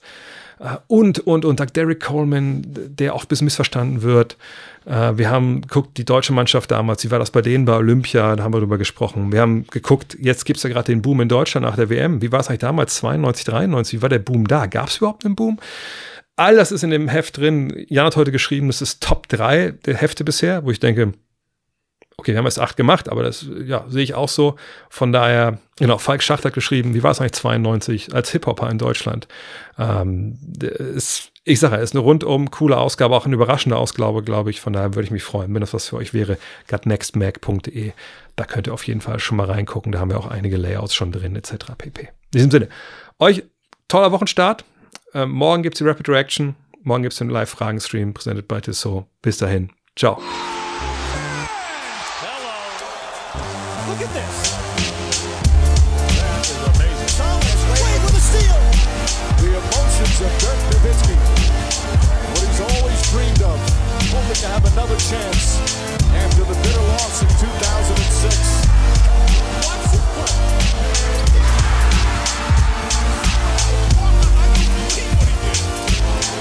That is amazing.